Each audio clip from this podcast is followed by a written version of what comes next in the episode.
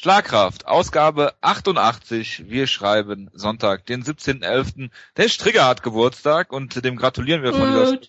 Herzlichen Glückwunsch. recht herzlich natürlich. Und äh, beenden damit unseren äh, Shoot gegen Strigger. Ähm, ja, wir sind wieder, genau, für heute. Wir halten uns heute zurück. Äh, ja, wir sind zusammengekommen in vollzähliger Runde mal wieder und äh, haben eine nicht ganz so vollgepackte Ausgabe. Wir sind ja letzte Woche mit Schlagkraft 2.0 ähm, gestartet und äh, wir haben sehr viel positives Feedback bekommen. Äh, das freuen, freuen wir uns natürlich drüber. Und äh, ja, wir reden über Bellator. Wir werden nochmal versuchen, eine News-Ecke auf die ähm, Reihe zu bringen. Da haben wir ja sehr viel positives Feedback äh, zu bekommen. Es wird diesmal etwas organisierter sein, hoffe ich. Und äh, ja, dann reden wir natürlich noch über die UFC. Zum einen möchte ich äh, zu meiner Rechten äh, den Wutke begrüßen. Ich begrüße unser Ehrenmitglied von Team Schlager 2013 vakant, der letzte Woche es geschafft hat, die ganze Ausgabe am einen Stück zu hören. Genau. Und zu meiner Linken den Jonas. Servus. Ja, wir starten mit Bellator natürlich und äh, da war der vorletzte äh, Event vor äh, Ende der äh, Summer Series und äh, es kam zum Main Event Quinton Jackson gegen Joey Beltran und den werde ich jetzt live gucken, während ihr darüber redet und äh, ja, äh, Rampage hat gewonnen, eine Sekunde vor äh, Ende der ersten Runde. Habt ihr den Kampf gesehen? Und wenn ja, war es wie zu erwarten war ein schlechtes Slugfest? Würde es nicht mehr Sinn machen, wenn wir erst über die anderen Kämpfe der Show reden, damit du auch was noch sagen kannst dazu? Nee, ich will gar nichts dazu sagen. Ich so. gucke mir den Kampf jetzt einfach an, während So, ihr ja, redet. dann, äh, ja, es war ein ganz toller Kampf. Ähm, ich meine, es gab ja Leute, die gesagt haben, dass Rampage ganz okay aussah. Ich fand, er sah halt für 4 Minuten 50 relativ, äh, ja, nicht gut aus, um es mal vorsichtig Er hat zu sagen. zwei Kombinationen von Joey Beltran kassiert. Ja, das ist ein gutes Beispiel dafür. Du wirst auch gleich noch sehen, wie er sich in den Käfig pressen lässt von Joey Beltran. Ähm, Okay. Und dann hat er halt irgendwie mit 10 Sekunden noch übrig in der Runde, ist er irgendwie wild auf Joey Beltran zugerannt, was auch ganz schlimm aussah. Hat dann aber im Clinch sich ganz gut äh, gemacht, hat da einen Schlag gelandet, hat Beltran mehr oder weniger damit ausgenockt komplett. Also war jetzt nicht komplett bewusstlos, aber der Kampf, den, der war schon, war schon gut, dass er gestoppt wurde. Und Okay. das, das war's halt. Also ich meine, er sah die ganze Zeit. zehn Meter voneinander entfernt. Es war halt irgendwie ein Kampf. Rampage sah die meiste Zeit relativ schlimm aus, aber ich meine, er hat, er hat immer noch Knockout-Power scheinbar. Es ist ja sein erster Stoppage-Sieg seit fünf Jahren oder sowas ganz Absurdes, glaube ich sogar. Es ist schon ewig her. Ähm, und Joey Beltran musst du erstmal ausnocken. Das ist nicht einfach, aber äh, gut sah er trotzdem bei weitem nicht aus. Und er zeigt Leckkicks, sehe ich gerade. Seine letzte Stoppage war im Dezember 2008 zu Weihnachten gegen Wanderlei Silva. Das ist auch nur das Lieblingsstoppage von Jonas. Absolut, ja. Ist sie das? Ja, weil, er- weil er so schön nachgeschlagen Wegen dem Nachschlag. hat. Und ach so, ich dachte, du meinst, das ist vielleicht was wirklich so ein Job, ist, was du gerne magst. Ich kann ja dich nicht immer gut einschätzen. Sag bloß. Nein, aber ähm, das war ein interessanter Kampf, kann man mal so sagen. Joey Beltran ist hart im Leben, er hat ihn ausgenockt und das eigentlich auch wirklich mit einem einzigen Schlag. Und das, äh, ich weiß ja nicht, ob Joey Beltran so schon mal ausgenockt wird, außer von Lava Johnson. Und ich meine, wenn das Big Dick Johnson schafft, dann ist es schön, dass Rampage Jackson das auch noch kann. Aber ja, Beltran hat ihn in den Käfig gedrückt, hat ihn da fast schon outworked. Sah ein bisschen komisch aus. Rampage, äh, die wirkten auch beide so, als hätten sie so gegen Ende der Runde schon konditionelle Probleme. Aber Quentin Jackson kann halt immer noch Kämpfe beenden. Das war schön. Und naja, er hat im Bellator eine gute Zukunft, weil es gibt keine Gegner für ihn im, im Light Heavyweight eigentlich. Vielleicht geht er auch in Schwergewicht, vielleicht macht er da auch weiter, ist mir eigentlich scheißegal. Wo auch hingeht, da wird er Champion werden. Ja, soweit würde ich vielleicht noch nicht gehen, dass ich das als Gewissheit ansehen würde, aber Er Ja, ist, nein, ich, okay, ich, ich, ich muss es um, er wird nicht Champion werden, er wird Turniersieger, weil sie jetzt alles dazu tun werden, dass er das Turnier gewinnen wird. Sie werden Ich- nicht einen in das Turnier reinsetzen, der ein Problem für Rampage Jackson ist. Ich tippe, dass sie nächste Season ein Zwei-Mann-Turnier machen werden zum ersten Mal. Nachdem sie es jetzt schon auf vier Leute verkürzt haben, damit ihre Leute gewinnen werden. Bei manchen, einfacher bei manchen. Manche haben sie auch wieder, vier- haben sie auch acht, acht Leute. Genau, gemacht. ja. Ich, ich tippe, dass sie Babalu zurückholen oder so. Also ich habe den Kampf jetzt zu Ende gesehen mit viel Skippen. Und ich glaube nicht, dass Rampage den Titel holt. Ja, Tito, ja, das war falsch. Ich musste sagen, er muss, wenn er ein Turnier machen wird, wird das gewinnen. Weil die werden Wir haben- niemanden reinstellen. Die werden drei Leute raussuchen und drei Leute werden gegen ihn verlieren. Also Wir haben zwei. übrigens schon fünf Minuten von unserem intern gesetzten Time-Limit von 20 Minuten verquatscht. Deshalb würde ich euch darauf aufmerksam machen, jetzt weiterzumachen. Die Leute sind interessiert an Rampage. Er ist ein Star. Natürlich. Ich, ich leite vielleicht mal ganz schnell über. Es gab das Turnierfinale im Featherweight zwischen Justin Wilcox und Patricio Pitbull. Und ja, Pitbull ist relativ großartig, wie ich das immer wieder schon sage, hat Wilcox komplett deklassiert und zerstört. Ich meine, er hat ihn im Prinzip in jedem einzigen Schlag, den er getroffen hat, gerockt, mehr oder weniger. Es war so ungefähr achtmal, dass Wilcox so zusammengezuckt ist. Und vor allem, das waren teilweise auch wirklich Jabs oder irgendwelche Straights, die jetzt gar nicht so massiv äh, kräftig aussahen. Ja, und dann hat er ihn halt gefinisht. Das war alles sehr routiniert. Er sah aus, als wäre er gerade aufgestanden. Ähm, ich weiß nicht, warum das der Opener war. Das fand ich irgendwie ein bisschen komisch, weil das für mich eigentlich so der beste Kampf der Card war irgendwie. Ich vermute mal, damit sie einen actionreichen Opener haben, der, wenn er fünf, drei Runden geht, trotzdem actionreich ist. Das stimmt schon, aber ich war irgendwie sehr äh, irritiert, als das mal mittendrin anfing. Ich dachte so, hey, was ist denn jetzt los? Ähm, und ja, ich meine, Pitbull hat jetzt das Turnier gewonnen. Er wird jetzt vermutlich einen Title Shot kriegen. Äh, und er er wird den, ja, es gibt ja noch einen Turniersieger, der noch keinen gekriegt hat, nämlich Frodo Hasbulaev, gibt's ja auch noch, der äh, Visa-Probleme hat, scheinbar. Er hat jetzt den Glover Teixeira gepullt. Äh, das heißt, der wird jetzt erstmal übergangen. Also das letzte Wort war irgendwie, dass sie entweder Pat Curran Rematch geben, was ich überhaupt nicht verstehen würde erstmal. Ähm, Was oder halt, entgegenkommen würde. ja, oder dass sie halt Strauss gegen Pitbull um den Titel machen würden, was ja auch ein Rematch ist, äh, weil Pitbull Strauss ja auch schon mal besiegt hat. Das heißt, das würde für mich eigentlich am meisten Sinn machen. Und, Gerade weil äh, du hättest dann nach Pat Curran wieder ein Turnier, hättest damit wenigstens entweder zwei oder drei großartige Kämpfe. Genau. Und äh, ich würde aktuell auch auf jeden Fall auf Pitbull äh, als, als Titelgewinner tippen in dem Szenario. Ähm, die kleine lustige Anekdote, dass äh, Justin Wilcox, ich weiß nicht, ob es vor oder nach dem Kampf war, er hat Patricio Pitbull eine Bibel geschenkt. Deshalb, die sind jetzt auch wieder beste Freunde. Ich fand eher geil, was für Quoten es bei Vegas gab, weil was das war, es war ja Athletic City, Entschuldigung. Da war irgendwie, ähm, Patrick Pitbull Fähre war irgendwie minus 900 und Wilcox plus 750 oder sowas oder umgedreht. Also ich meine, das plus minus umgedreht. Es war unglaublich, ähm, wie hoch die Quote war. Also, ähm, hätte ich nicht gewusst, das wär- wäre wirklich viel, viel besser, als hätte man wirklich um 5 auf Wilcox tippen sollen. Man hätte jetzt verloren, klar, aber das war so eine lange Gut, dass du Quote. in, in äh, Retrospect dann äh, die schlechtere Quote, die bessere Quote für den Verlierer hier anpreist. Das ist Ja, aber es ist aber wirklich unglaublich, wie lang es war. Und Wilco ist ja nicht, ist ja kein Niemand. Ja, aber es Also- war doch, es war doch vollkommen richtig so. Das Ziel Ja, ist es doch, war dass ja auch dann- vollkommen richtig. Die Wetterbieter haben meistens recht. Genau, das, das Ziel ist doch, dass dann Leute wie du sich denken, oh, da setze ich mal was auf Wilcox, weil der wird zwar Ja, genau. nicht gewinnen, aber er hat vielleicht eine Chance und dann bist du dein Geld los. Ja, um fünf war ich los gewesen. Ich habe auch schon 50 Euro auf Yuji und Kami gewettet in meinem Leben. Also. Ja, und ich habe mal 50 Euro auf BJ Penn gegen äh, Ich habe auch mal 50, äh, 30 Euro auf Chris Whiteman gesetzt. Ich habe mal 50 Euro auf Chris Whiteman gesetzt. Und wir sollten jetzt aufhören, Wetten anzupreisen. Ja, das, das geht Nein. ja nicht. Wir sollten uns offiziell davon sponsern lassen. Wir müssen irgendwie Bet and Win anfragen oder sowas oder Paddy Power. Wir sollten vielleicht mal weitermachen. Ja, genau. Ähm, Ja, du hast auch mal mit dem Open angefangen. Ich war auch immer so verwirrt. Ja, sorry, okay, äh, Schnellbauer. ich am Ende über das Hype-Video sprechen will. Ja, das genau, das ist das Highlight der Show. Ja, Marcus Gavallo hat halt einen Kampf gehabt und hat komplett dominiert. Ich weiß gar nicht, was ich da groß zu sagen soll, weil er ist halt, er ist halt richtig gut, aber kein Elite-Kämpfer, weil er ist ein extrem guter Grappler. Äh, sein Ring ist jetzt nicht so toll, also für die Top-Leute nicht gut genug. Und er ist halt ein solider Striker, aber er hat sich halt hier gegen irgendjemanden gekämpft, den keiner kennt, hat ihn komplett dominiert. Tom McKenna. äh, ja, war eine solide In Leistung. seinem Bellator-Debüt. Es war eigentlich ein Bellator-Prelim-Kampf, der auf der Maincard war, weil Markus Gabriel ein gewiss- ein gewisser Star ist. Für Bellator. Ja, und weil er halt ziemlich gut ist, ja. Ja, aber keine Chance für den ähm, Tom McKenna. Es war auch relativ unfair, aber da kriegt bestimmt seine Chance wieder. Und er freut sich, dass er irgendwo auf Prince wieder kämpfen kann. Genau, und jetzt äh, kommen wir auch direkt zum, zum wichtigsten Thema der Show am besten. Ja, es, es gab den russischen Kampf um die russische Meisterschaft im Bellator Heavyweight Turnier. Oder nee, äh, war ein Titelkampf. Ähm, Vitali Minakov, der Master of Combat Sambo. Master of Sport, das ist ja die Bezeichnung, gegen Alexander Volkov, der nicht einmal ein Team Schlagkraft haben wollte. Wir sollten froh sein, dass er aktuell nicht ein Team Schlagkraft ist. Und wir sollten eher überlegen, dass Dafür wir haben wir Rich Ale im Team Schlagkraft, also Genau. bitte. Ja, wir sollten eher überlegen, ja, vielleicht Vitali Minakov aufzunehmen. Denn er ist ja jetzt der neue ähm, Kaiser. Er ist ja der Nachfolger von Fedor. Und es gab ja dieses wieder ein großartiges Hype-Video. Wenn russische Kämpfer ein Hype-Video ist immer Bellator, macht Bellator immer das Geilste überhaupt.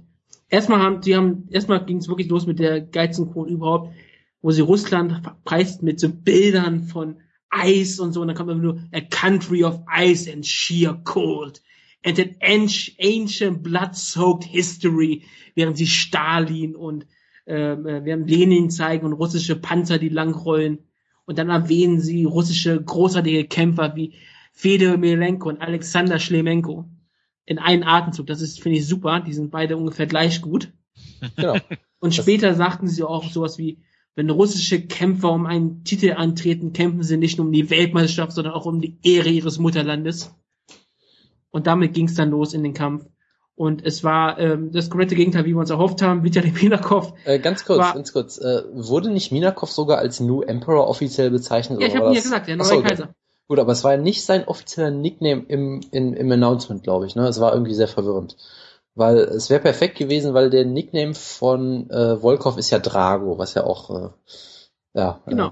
Ich weiß gar nicht, wie sie ihn, ob sie Ach so, da geht's. Äh, Minakov hatte in der Ankündigung gar keinen Nickname, glaube ich. Genau, sie nannten in, in, dem, in, dem, in dem Video, da haben sie gesagt, The New Emperor. Genau. Weil sie ja vorher vom Fedor Belenko gesprochen haben. Sie haben Fedor aber nicht The Last Emperor genannt. Und ich glaube, das ist dann über manche, über manche Köpfe hinweggegangen. Obwohl es ist Bellator. Bellator guckt nur Hardcores. Genau, und es war im Übrigen nicht der einzige Kämpfer. Also es war ja äh, die beiden, Schlemenko und äh, Minakov, und bei der UFC wurde auch jemand in einem Atemzug mit Fedor genannt. Da kommen wir später vielleicht auch noch drauf. Da weiß ich gar nicht mehr, wer das war. Ja, wer also, wohl? Denk mal nach. Egal. Ich, ich, äh, ist auf jeden Fall gut, dass er nicht, dass er sich nicht Baby Fedor nennt, der Minakov. Das hat schon mal eine Karriere zerstört. Aber egal, Minakov war auf jeden Fall super unterhaltsam, hat hier ähm, Volkov komplett auseinandergenommen, können wir nur sagen, die haben einen großartigen Belly to Belly Suplex gezeigt. Wo das Volkov, war ein Guard Pull. Ja, wo Volkov dann auf einmal äh, Top Control war, sofort gesweept wurde, kontrolliert wurde, dann wurde, auf, wurde aufgestanden. Volkov konnte ein paar Kombinationen zeigen, aber Minakov war das vollkommen geil. Schlug Volkov einen brutalen ein Uppercut, ne? Ja. So einen lang, langgezogenen Uppercut mehr unter das Auge hat er ihn getroffen und finishte ihn mit einigen Schlägen, wo ähm, Jimmy Smith sehr aufgeregt war, dass es eine frühe Stoppage war.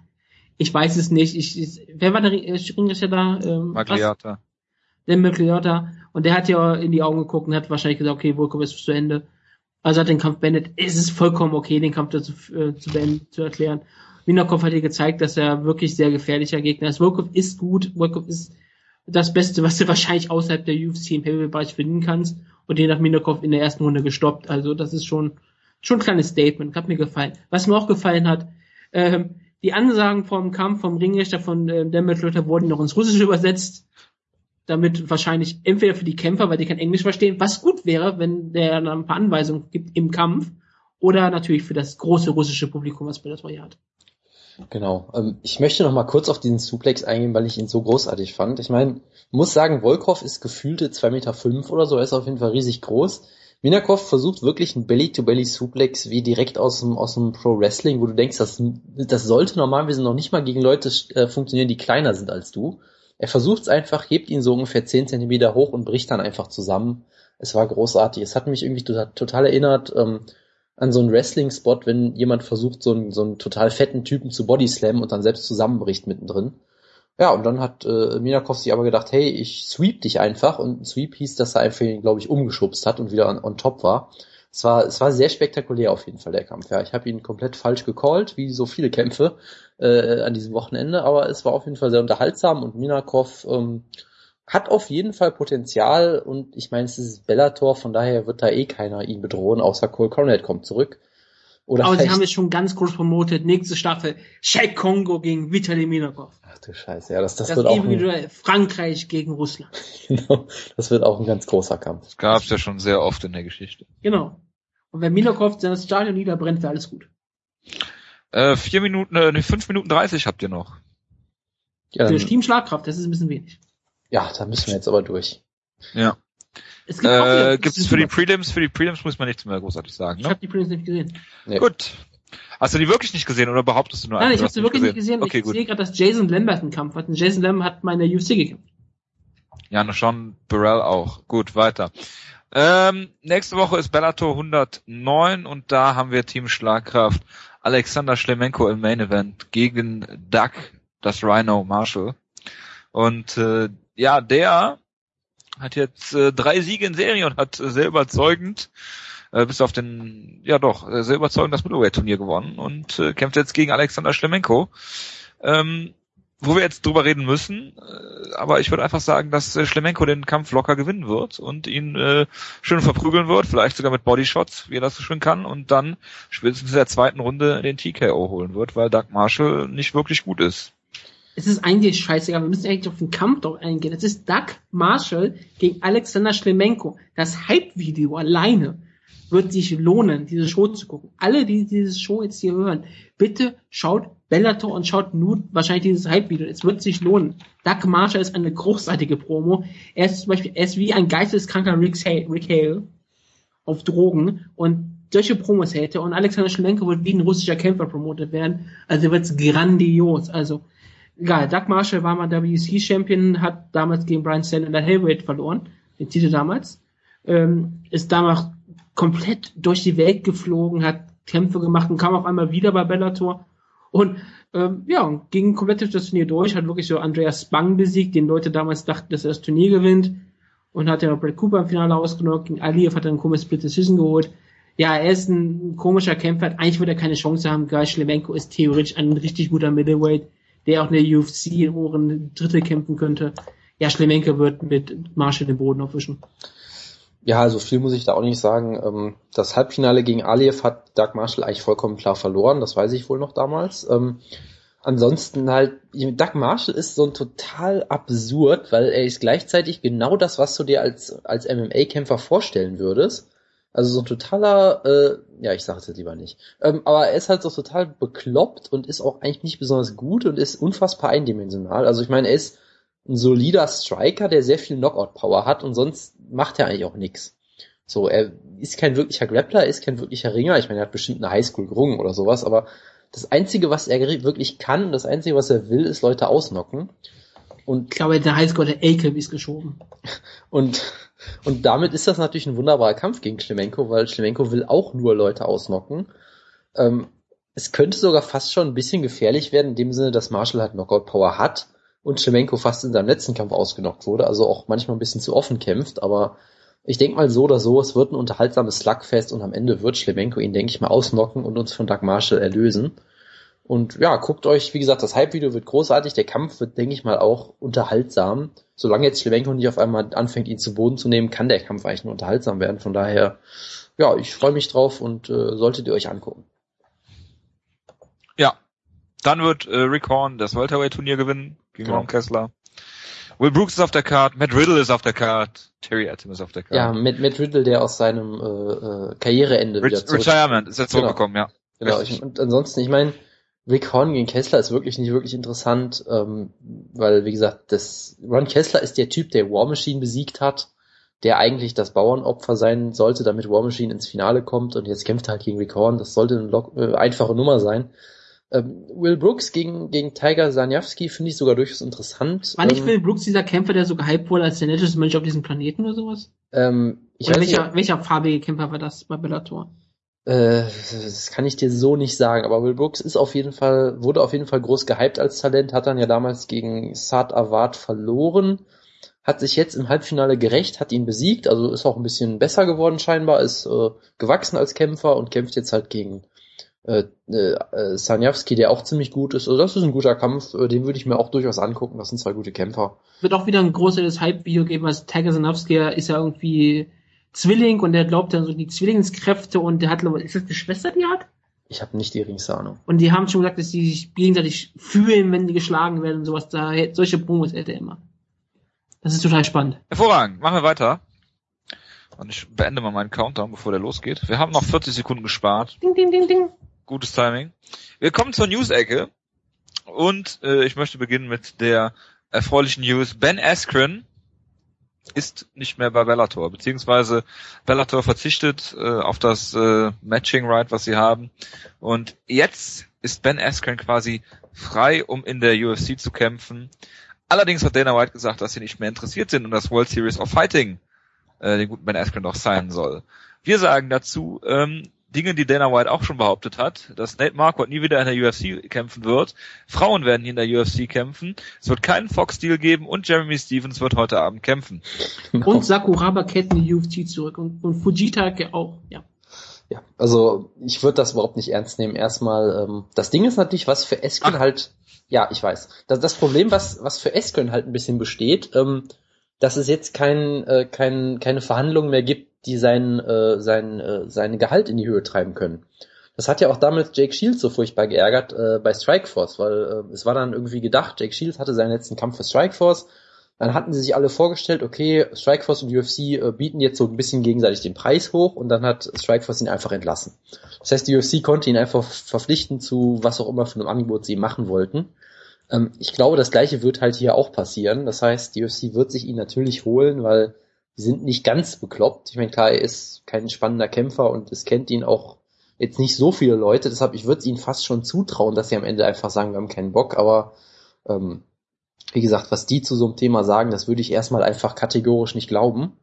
Und Ben Eschken hat natürlich einen guten Grund auch. Er hat ja schon getweetet, äh, nach dem kontroversen Welterweight-Kampf, den es jetzt gab, ist er jetzt die unbestrittene Nummer eins in der Division. Absolut. Wutke, freut dich das? Dass Ben Askren in die UFC kommen wird, das freut mich natürlich sehr. Ja, ich teile auch die Meinung. Natürlich ist das nur Taktik und der weiter den Preis runterdrückt. Ist bei Ben Askren auch klar. Natürlich, Ben Askren hat nicht den Stil und sie haben schon andere Leute entlassen, wie zum Beispiel Jushin Okami und John Fitch, die gut sind, aber nicht den Stil pflegen mit der UFC. Gleichzeitig haben sie auch so Leute wie Tyron Woodley, die Potenzial haben, dass sie immer langweilige Kämpfer haben. Und natürlich auch das Potenzial, dass Leute brutal ausnocken, wie wir ja heute gesehen haben. Aber ähm, ja, Ben Askren wird in der UFC antreten. Und das wird auch relativ weit sein. Ich glaube nicht, dass er auch nur einen Kampf in der World Series Fighting haben wird. Ja. Also es gibt da aber tatsächlich viele Leute, die das glauben. Ne? Luke Thomas zum Beispiel ne? hat gesagt, äh, die UFC wird äh, Ben Askren nicht verpflichten, weil äh, die das sagen. Ja, das sind die gleichen Leute, die bei UFC-Pressekonferenzen noch applaudieren. da kommen wir später. genau. ja, wo, also den Vorwurf würde ich Luke Thomas jetzt zum Beispiel nicht machen, dass er das tut, aber ja, das äh, finde ich schon ein bisschen merkwürdig. Ich währenddessen freue mich einfach auf Ben Askren gegen Nick Diaz in der UFC. Ja. Nächste News. Ähm, das würde ich eigentlich nur kurz erwähnen. Und zwar hat man ähm, John Jones den Kampf gegen Glover Teixeira für nächsten Februar bestätigt, um ihn dann einen Tag später wieder zurückzunehmen und zu sagen, ähm, dass es eine Woche später erst, äh, äh einen Monat später erst stattfinden wird, weil Jones dann noch nicht fit ist oder wie auch immer. Und jetzt nach dieser Little Knock-Geschichte, die UFC gibt Kämpfe bekannt, obwohl irgendwie die äh, Agreements noch nicht stehen oder wie auch immer. Ähm, das wollte ich auch dazu sagen, finde ich sehr, sehr unglücklich und unprofessionell, aber es ist halt die UFC, deswegen nehmen wir das einfach hin. Und, und das Nächste Sache. Sorry, ganz kurz, das Großartige ja. an der Sache ja. ist natürlich, es, es ist John Jones, das heißt, die Fans werden auch immer den Grund dafür suchen, John Jones die Schuld daran zu geben. Weil bei John Jones wird man ja. immer jeden Grund suchen, um ihn beleidigen zu können. Deshalb, ja, immer wieder sehr Was, klug. Äh, in allen Fällen korrekt ist. Das ist jetzt nochmal eine andere Frage. Ich weiß halt nur nicht, ob die UFC das machen sollte, weil John Jones ist aktuell der größte Pay-Per-View-Draw, den sie haben. Vermute ich. Nein, ist er nicht, haben wir ja bewiesen. Herrlich. Okay. Der große ja. Pay-Per-View ist George St. Pierre. Ja, der ist jetzt, der hat ja seine Karriere beendet. Dann Anderson Silver wahrscheinlich. Ja, aber der macht doch jetzt Pause, oder nicht? Genau, und Anderson Silver verliert doch gegen Chris Weidman und beendet auch seine Karriere, dachte ich. Ja, ja. meinetwegen. Tja. Zweifelt ja keiner noch. Dann äh, ist er wohl bald der... Ja, dann ist er halt der verhältnismäßig größte. Das ist ja das Problem an der Sache. Ich glaube, der verhältnismäßig größte müsste dann schon fast schon Chase Sun sein. Das äh, Chase Sun zieht keine Pay-Per-Views. Ach herrlich, wie wir von, wie wir von dieser News äh, auf Pay-Per-View-Draws kommen, äh, hervorragend. Ja, mach, mach Nächste, bitte schnell weiter, genau. Ja, nächste Sache ist, es gibt eine neue, es soll eine, oder es wird eine neue Frauen, äh, äh, Gewichtsklasse eingeführt werden. Äh, viele haben jetzt an 125 oder 145 Pfund gedacht, aber nein. Die UFC führt 115 Pfund, äh, äh, die 115 Pfund Klasse ein und ich habe auch schon eine Theorie dazu und zwar ähm, wollt, will, die UFC will die UFC vermeiden, ähm, dass die Frauen, die in der 135 Pfund Klasse sind, ähm, die Gewichtsklasse wechseln. Ähm, das wird meiner Ansicht nach aber vielleicht sogar trotzdem passieren, weil diese eine, die 125 haben sie ja übersprungen jetzt. Was halten wir davon? Wutke, Frauenbeauftragter. Frauenbeauftragter. Ich habe ja schon mich in Cyberzeug gefreut, weil es sind sehr viele interessante Kämpferinnen, die in der, es ist ja, was ist es denn gerade aus dem Kopf? Ähm, Entschuldigung, ich komme auf die Gewichtsklasse gerade, auf die Bezeichnung gerade nicht. Ist das nicht Strawweight? Strawweight? Strawweight, ne? Ja, Entschuldigung. Manchmal ist es echt so unten, da wird es immer schwierig. Flyweight, Strawweight, Atomweight. Und dann kommt ähm, Atomweight, Atomweight genau. Entschuldigung dafür. Ähm, du bist ja ein toller Frauenbeauftragter. Ja, nein, das ist ja auch bei Männern so. Ich komme immer so ein bisschen durcheinander, weil das Bantamweight ist ja eigentlich äh, mehr als ein Featherweight. Also egal. egal. Ähm, Rose Namajunas, Tiny Tornado, Carterwood, Espada, da sind wirklich viele sehr interessante Kämpferinnen drin. Ähm, Gerade so wirklich die gehypte Rose Namajunas, die äh, Freundin von Pat Barry, die alle Leute lieben, sehr charismatischen. Ähm, Beck Hyatt kämpft in der Gewichtsklasse, sie ist zwar nicht ziemlich gut, aber sie ist so eine, die würde UFC total lieben, weil sie Social Media total groß ist und ihre Unterwäsche verkauft und all solche Sachen tut.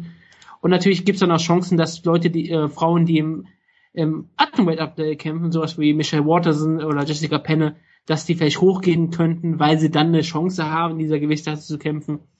Und es gibt natürlich auch bestimmt andere Kämpferinnen, die aktuell in, in Flyweight sind, die vielleicht runtergehen können. Also es ist da, es ist dann auch für Kämpfer in der jetzigen UFC-Gewichtsklasse vielleicht auch die Chance, 20 Pfund zu verlieren, geht vielleicht auch noch. Ja, gerade weil es ja vielleicht vermutlich immer noch äh, äh, Flyweights gibt, die in, in, im Bantamweight kämpfen bisher in der UFC. Ich meine, Sheila Geff war ja auch so ein Beispiel, wo du sagst, die ist eigentlich ein Flyweight. Ob die jetzt noch eine Gewichtsklasse tiefer gehen könnte, weiß ich nicht, aber es könnte passieren, klar. Sie wollten halt, ich ich, ja, ja klar, klar, sie wollten halt nur, glaube ich, vermeiden, dass einfach die Hälfte der Kämpferinnen auf einmal aus der Gewichtsklasse rausgehen. Das wäre halt ein bisschen scheiße für sie. Ja, ansonsten, äh, ich, ich freue mich eigentlich drauf. Das Problem ist halt so ein bisschen, sie haben die andere Frauengewichtsklasse immer noch nicht so richtig etabliert und haben irgendwie einen Frauenkampf pro Monat. Aber hey, sie haben auch Flyweight eingeführt, bevor die ben bevor Bantamweight und Featherweight wirklich etabliert wurden. Von daher werden sie das eh nie machen, glaube ich. Und ja, von daher sollen sie es halt machen.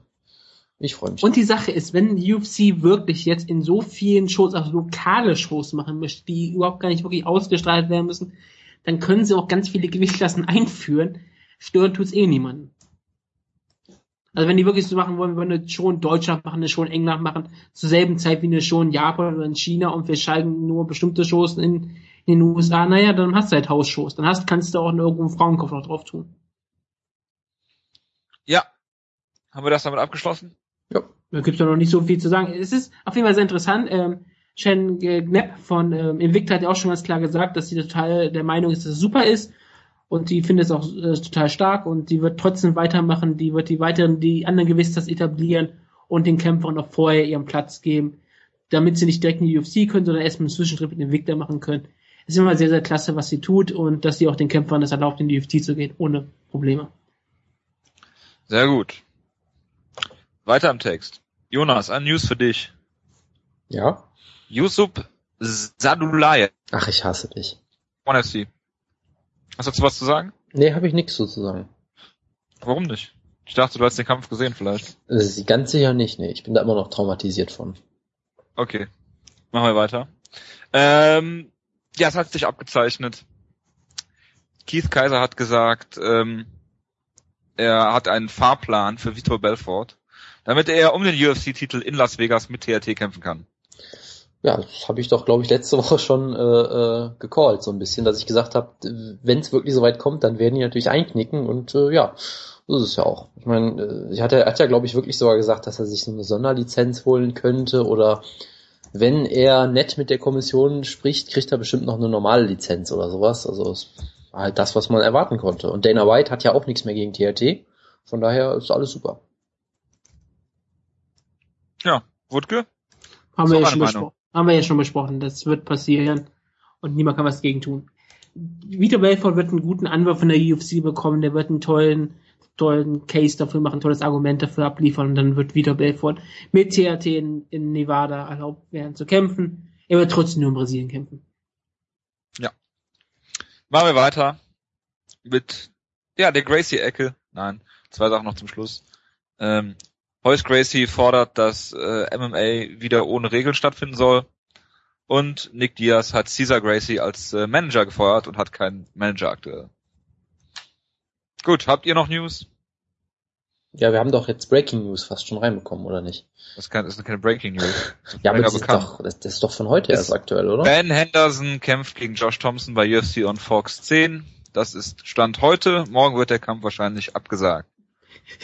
Klar, abgesagt, aber es ist ein schöner Kampf. Es ist auch sehr komisch für Josh Thompson. Gerade hat er den Title Shot versprochen bekommen, jetzt kämpft er gegen Ben Henderson. Dann gute Nacht, Mr. Thompson. Genau, und es gibt, Mr. Mr. Thompson hat den Title Shot auch nicht verdient. es wurde sogar noch eine, eine, eine weitere Show angekündigt gestern, Ich was gleich äh, sagen. so ein bisschen untergegangen ist mit einem absolut epischen Main Event. Das ist irgendwie in Georgia oder so. Läuft dann bestimmt auf Fox Sports 2 oder so. Atlanta Äh, ja, genau. Und dieser Main Event, der ist einfach großartig. Ich würde möchte zu ihn ankündigen. Es ist Luke Rockhold gegen ähm, Middleweight Contender Costa Filippo. Die Omoplata. Genau, herrlich. Ja. Also das ist ja eigentlich ein Gimme, Gimme-Kampf für Luke Rockhold. Und wenn er den verliert, Costa Filippo. nein, wenn er den verliert, dann hat er auch nicht in der UFC verloren. Und was ich Ich vor allem, was, was ich vor allem interessant finde, Luke Rockhold kämpft nur in Main Events. Er wurde beim letzten Mal im Main Event ausgenockt und ist jetzt einfach wieder im Main Event. Das ist schon irgendwie merkwürdig. Und Vielleicht nein, steht, das, vielleicht steht das in seinem Strikeforce-Vertrag noch. Das kann natürlich das kann gut sein. sein. Es ist nämlich nicht äh, Fox Sport 2, es ist Fox Sport 1. Das ist auch schon Tatsächlich. angekündigt war. Andere Kämpfer auf der Karte sind TJ Dillashaw gegen Mike Easton, Das ist ein geiler Kampf. Cole Miller gegen Sam Cecilia. Ja gut, das jetzt weniger. Gut, machen wir weiter, kommen wir zum Tagesgeschäft, reden wir über UFC 167. Unser Tagesgeschäft. Genau. Und da kam es zum Main Event GSP gegen Johnny Hendricks. Und äh, ja, gibt viel zu diskutieren, glaube ich. Ähm, womit fangen wir an? Reden wir über den Kampf oder reden wir über Kontroversen? Wir reden zuerst über den Kampf. Ich Reden könnte wir ja, nur über eine Runde. ich könnte ja mal mit meiner äh, Anekdote anfangen. Ich habe die. Show, ich habe die Show ja live geguckt ähm, und dann habe ich halt es, es geguckt, es lief irgendwie Runde 2, GSP wird hart getroffen, geht in den Clinch, rettet sich, man denkt so, ach du Scheiße, wird GSP jetzt ausgenockt und dann ist mein Internet abgeschmiert. Ähm, und dann musste ich einfach mitten in der Show äh, aufhören zu gucken, war irgendwie komplett auf Adrenalin und musste irgendwie versuchen einzuschlafen. Und war dann so kaputt, dass ich ständig davon geträumt habe, UFC-Spoiler zu lesen. Bin dann aufgewacht und war vollkommen sicher, dass ich mir die Show gespoilert habe. Bin dann wieder eingepennt, habe dann davon geträumt, dass ich keine UFC-Spoiler lese und war mir dann sicher, dass ich mir die Show nicht gespoilert habe. Es war sehr verwirrend und ich war dann vollkommen fertig mit der Welt und Du habe hast dann sehr verwirrende Träume. ja, das war extrem verwirrend selbst für mich. Mein Traum war, glaube ich, entweder, dass Hendricks ihn ausnockt oder GSP eine klare Decision gewinnt. Ist dann nicht ganz so gekommen. Äh, es Du hast doch war, noch klare Decision gewonnen. ja gut, so kann man es natürlich auch sehen. Das wird auch äh, einer von uns dreien gleich behaupten. Nee, Was? aber äh, es, es war auf jeden Fall irgendwie ähm, faszinierender Kampf. Ist halt die Frage, fangen wir, fangen wir direkt mit dem Scoring an oder reden wir erstmal allgemein?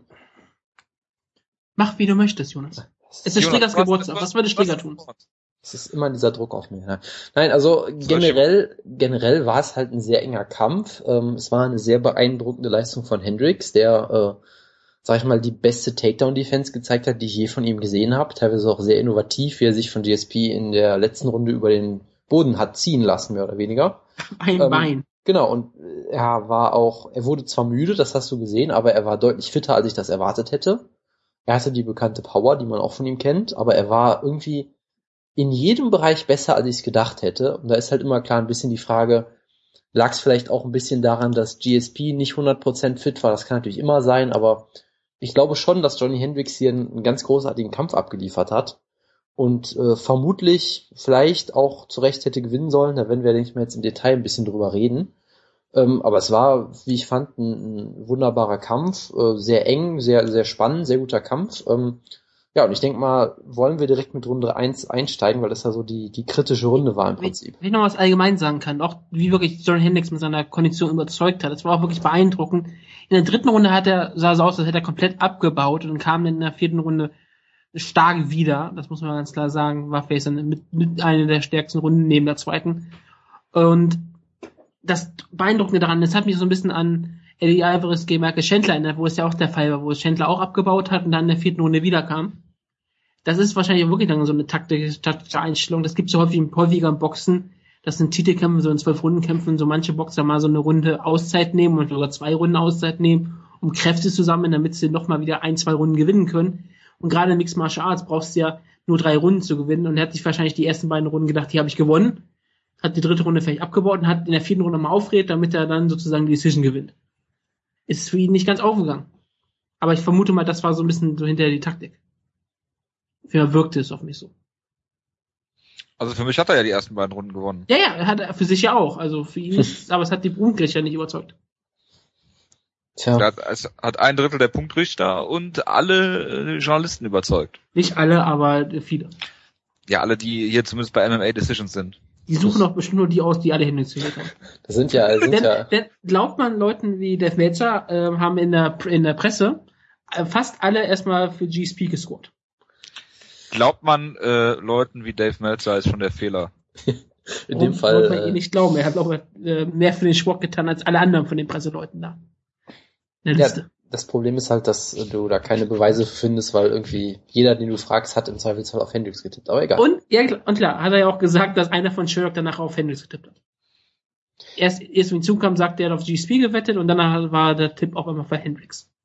GSP gewettet, das wird Ja, immer nicht besser. gewettet, er hat auf GSP gescored und dann hat er auf Hendrix gescored am Ende. so. Aber ist doch egal. Erste Runde, Jonas. Ja, die erste Runde. Also im ersten Moment, als ich die so live geguckt habe, habe ich auch gedacht, okay, ist vermutlich eine Hendrix-Runde. Äh, was vielleicht auch ein bisschen einfach daran lag, dass ich überrascht war, wie gut er war. Weil es war halt für mich eine fast komplett äh, ausgeglichene Runde im Prinzip. Also GSP hat sehr schnell einen Takedown geschafft, hat eine Guillotine versucht, Hendrix ist wieder hochgekommen, hat selbst einen Takedown geschafft. Hat er Ähm, getappt? Ja, hat getappt. er hat, glaube ich, nicht getappt, nein.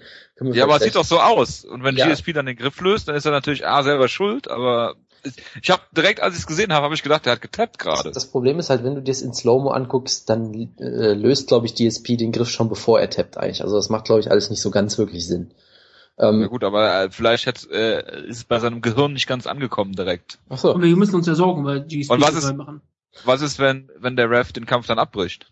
Tja, dann äh, haben wir einen Skandal in der Hand, der noch größer ist der als der hat Skandal, den wir jetzt haben. getappt. Das war keine klare. Der hat irgendwie versucht, ihn wegzuschieben, glaube ich eher. Das war jetzt kein klarer Tap. Durch Klopfen. Ja, es ist Klopftechnik. Das ist doch sehr, sehr. Äh, Er äh, wollte die Spechtaktik verwenden. Ja, genau. Er wollte DSP entspannen und dann damit da dadurch den Griff lösen oder so durchs Klopfen. Ja, Nee, aber ähm, ja, jetzt wurde ich komplett aus dem Konzept gebracht natürlich. Ähm, Natürlich. es, es gab viel äh, Arbeit im Clinch, da waren beide immer relativ aktiv, haben beide gute Knees gezeigt, beide ein bisschen gegen den Käfig gedrückt. Also das ist im Prinzip das, was ich sagen würde. Sie haben beide im Prinzip ungefähr das gleiche gemacht und waren ungefähr gleich erfolgreich darin. Ähm, und das, also wenn man sich die Statistiken anguckt, ja klar, die sind nicht immer perfekt und weiß ich nicht was, aber da siehst du halt wirklich, äh, die haben 27 zu 26 Strikes gelandet, also komplett identisch im Prinzip. Du kannst natürlich argumentieren, dass Hendrix härter zuschlägt und so weiter. Klar, das Argument kannst du machen.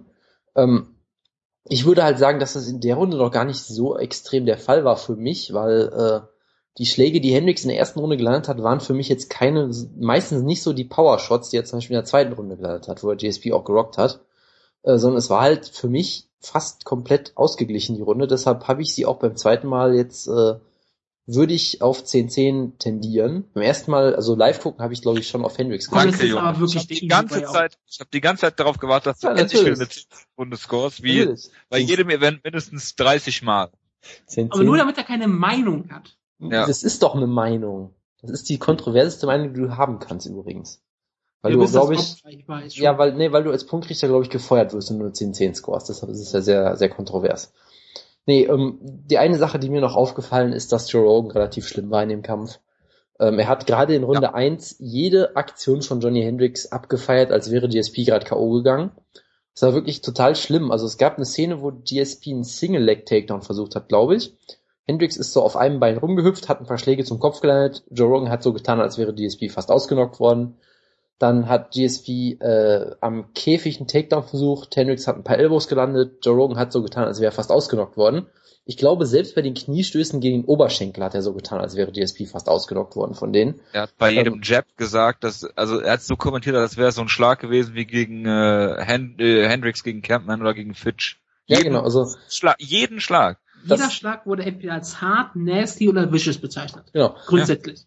das, äh, das kann, also ich kann mir durchaus vorstellen, dass du äh, dadurch auch äh, vielleicht deine Meinung zum, zur Runde ändern kannst. Also halt die zwei Sachen. Auf der einen Seite, Hendrix ist viel besser, als du das erwarten würdest. Und der, Kommen der Kommentar ist sehr einseitig. Das kann natürlich schon dich ein bisschen beeinflussen. Wie gesagt, beim zweiten Mal habe ich es halt ohne Kommentar geguckt. Ich sag weiter, die Runde ist so eng. Die kannst du GSP geben, die kannst du Hendrix geben, die kannst du 10-10 geben. Das, äh, da kann, gibt's meiner Meinung nach keine falsche Scorecard eigentlich. Und deshalb äh, ist das halt auch die Runde, mit der der Kampf kippt. Deshalb kann ich die Kampf halt auch nicht kontrovers nennen irgendwie. Also Genau, und das, Das das, meine ich, habe ich auch schon häufig in Cyberhold geschrieben. Ich kann es einfach nicht eine Robbery nennen. Ich kann es einfach nicht komplett kontrovers nennen. Ja, kontrovers schon, aber es ist für mich kein Skandalurteil, wenn es wirklich an einer Runde hängt und wenn du die Runde die anguckst, dann kannst du alles vertreten. Also von 10-9 George St. Von 10 und Johnny Hendricks und von der 10-10. Du kannst da alles sehen. Das ist absolut kein Problem. Wenn jemand mir sagt, okay, ich habe eine Runde für John Hendricks gescored, so wie du, Jojo, hast du meinetwegen recht. Und wenn Jonas jetzt sagt, ich habe die Runde 10-10 gescored, hast du recht. Wenn ich sage, ich habe die 10-9 für Justin Pierre gerecht, gerechnet, habe hab ich auch ich recht. sag, ich sag ja Sieger GSP äh, mit Submission. So wie ich das letzte Woche schon gecallt habe. Achso, Nur, nur mal so das ist natürlich nebenbei. auch die Aber erkennende Wutke-. Wutke, ähm, aber GSP kann den Kampf doch gar nicht gewonnen haben. Guck dir doch einfach mal an, wie die nach dem Kampf, nach dem Kampf aussahen. Darauf können wir gerne noch zu sprechen kommen. Ja, ähm, machen wir jetzt weiter im Rundenmodus oder? Nein, äh, eigentlich brauchen wir das nicht groß machen, oder? Wir, wir können ja, wir, wir die können ja restlichen kurz Runden waren ja eigentlich klar, ne? Ja, richtig, bitte, also- ja. ich meine, du kannst sagen, Runde 2 war natürlich eine Hendrix-Runde, auch wenn Die klarste Runde auch im ganzen Kampf. Genau, ne? äh, war es Loretta Hunt, die die Runde 10-10 gegeben hat? 10-10, oder ist ich hab- Ach, Loretta ich, Hunt. ich, ich will sogar Ja. mal kurz was sagen. Hauen die Journalisten hier raus. Äh, Ist Wahnsinn, ja. Ich, mein, ich könnte sogar da auch eine 10 für George, George Pierre vertreten. Das äh, kann ich nicht. Ich kann da eine 10 8,5 für Johnny Hendricks vertreten. Ich kann sogar vertreten, George Pierre, dass die Runde gewinnt. Ich würde sie nicht so scoren. Ich habe sie für Jay Hendricks gescored, logischerweise. Aber nachdem äh, er kurz gerockt war, und es war ja auch ähm, kurzzeitig so, die erste Minute oder so, hat George Pierre komplett die Runde übernommen und danach dominant die Runde beendet. Mit vielen guten Striking, ist viel ausgewichen, viele gute Konter gelandet, hat danach mehr getroffen als Hendricks. Aber am Anfang hat sich Hendricks so klar dominiert, hat so viel harte Treffer gelandet, dass die Runde natürlich für ähm, Johnny Hendricks ist.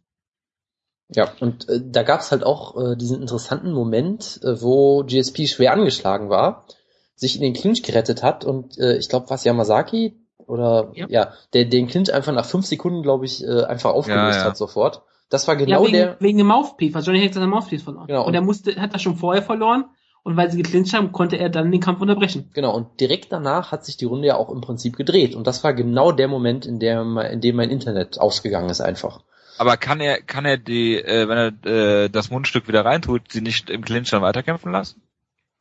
Das hätte er bestimmt die Macht für das zu tun, das ist richtig. Aber ich glaube, Johnny Hendricks wollte nicht clinchen. Das kann natürlich auch sein. Ja, aber das ist ja kein Maßstab für den Referee.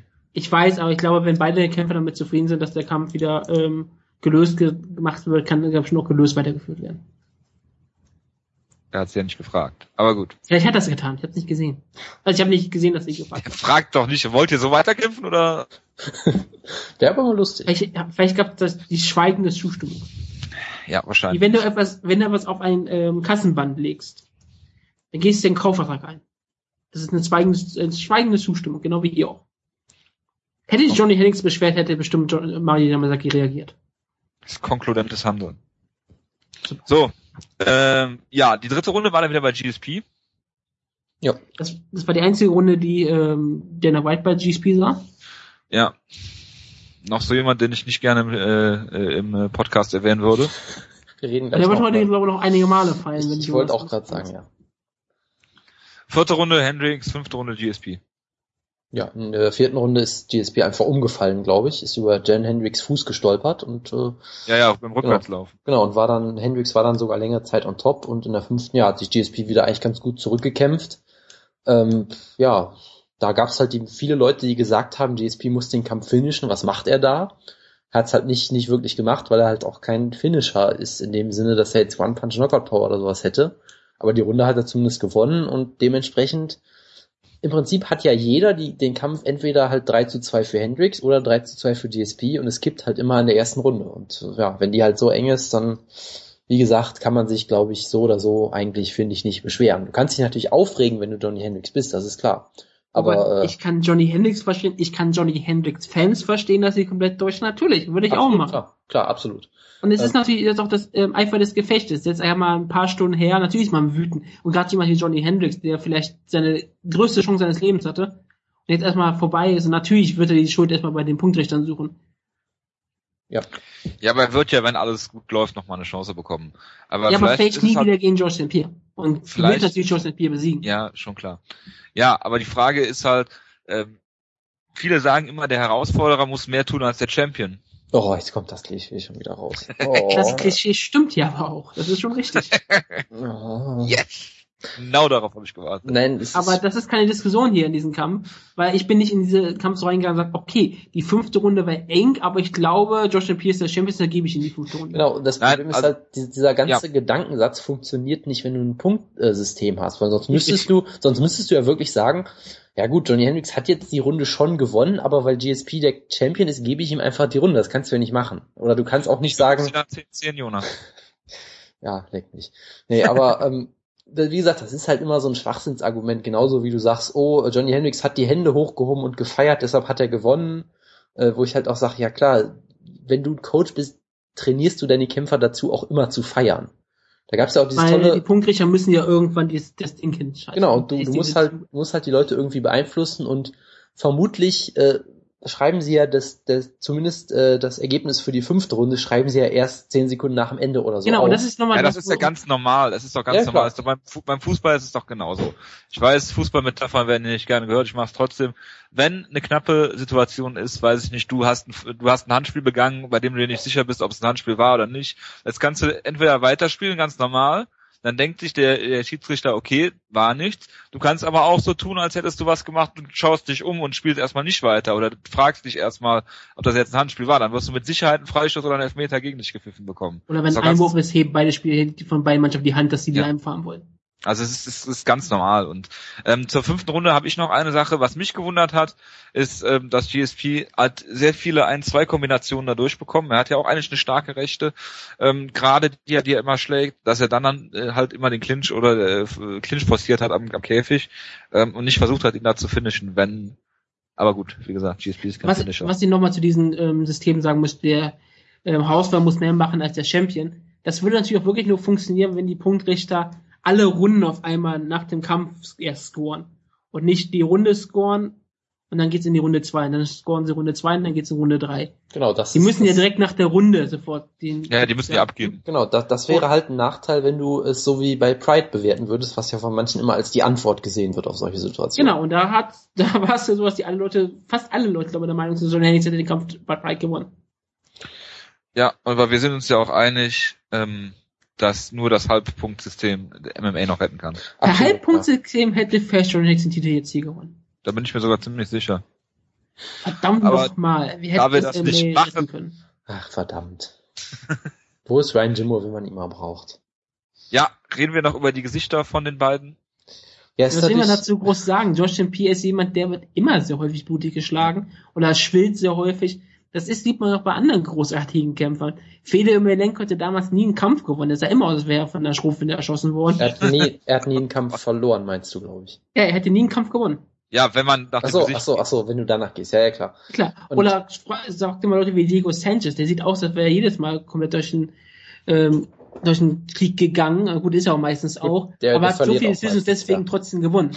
Genau, oder ähm, ich meine, GSP sah nach dem Condit-Kampf fast genauso fertig aus. Wo er halt auch, er wurde fast ausgenockt, klar, aber er hat immer noch 24 von 25 Minuten gewonnen oder so. Guck dir, doch, guck dir doch mal Julie, äh, Julie Ketzler schon hier den, den Kampf an Liz Camouche gegen Alexis Davis. Da hat Alexis Davis auch diesen, diesen Cut gehabt in der zweiten Runde ja, und hat den Kampf trotzdem klar gewonnen und Liz Camouche hatte keine Schramme. Oder Mark Also- Hominick und Josie Aldo, wo Mark Hominick auch in der Fight-Regel gewonnen hätte. ja, absolut, absolut. Ja. Nee, und das Ding ist halt gerade so oberflächliche Cuts und sowas entstehen halt auch oft durch Schläge, die nicht richtig treffen. Wenn du halt irgendwie ein Elbow so irgendwie am, am, an der Haut entlang ratscht oder irgendwie mit dem Handschuh jemanden so streifst, da können halt viel eher Cuts auch entstehen, als wenn du zum Beispiel einen geraden Jab landest. Kann ja durchaus passieren, dass du äh, äh, gerade bei solchen Situationen halt oft auch die schlimmsten Cuts kriegst. Deshalb sagt es halt überhaupt nichts aus. Und das ist irgendwie komisch, dass das, dass dieses Argument immer wieder gemacht wird, aber naja, gut. Kommen wir dann zum Post-Fight-Interview. Und zwar hat GSP ähm, gesprochen über die Ankündigung, äh, wovon die ganze Woche schon die Rede war. Viele haben mit einem äh, Rücktritt äh, kokettiert oder gesprochen davon aus dem Kreisen von GSP. Es, wenn man es so deutet, also ich meine, GSP hat natürlich nach einem Kampf, wo er A ähm, ziemlich äh, auf die Fresse bekommen hat, ja, wo er selbst sagt, er hat ähm, Gedächtnislücken äh, und B dann Englisch noch nicht seine seine äh, Muttersprache ist, versucht zu erklären, dass er sich eine Pause, eine Auszeit nimmt. Hiatus, wie das auf Englisch so schon heißt, da gibt es kein deutsches Wort für, glaube ich, eine Pause von unbestimmtem, unbestimmter Zeit, glaube ich.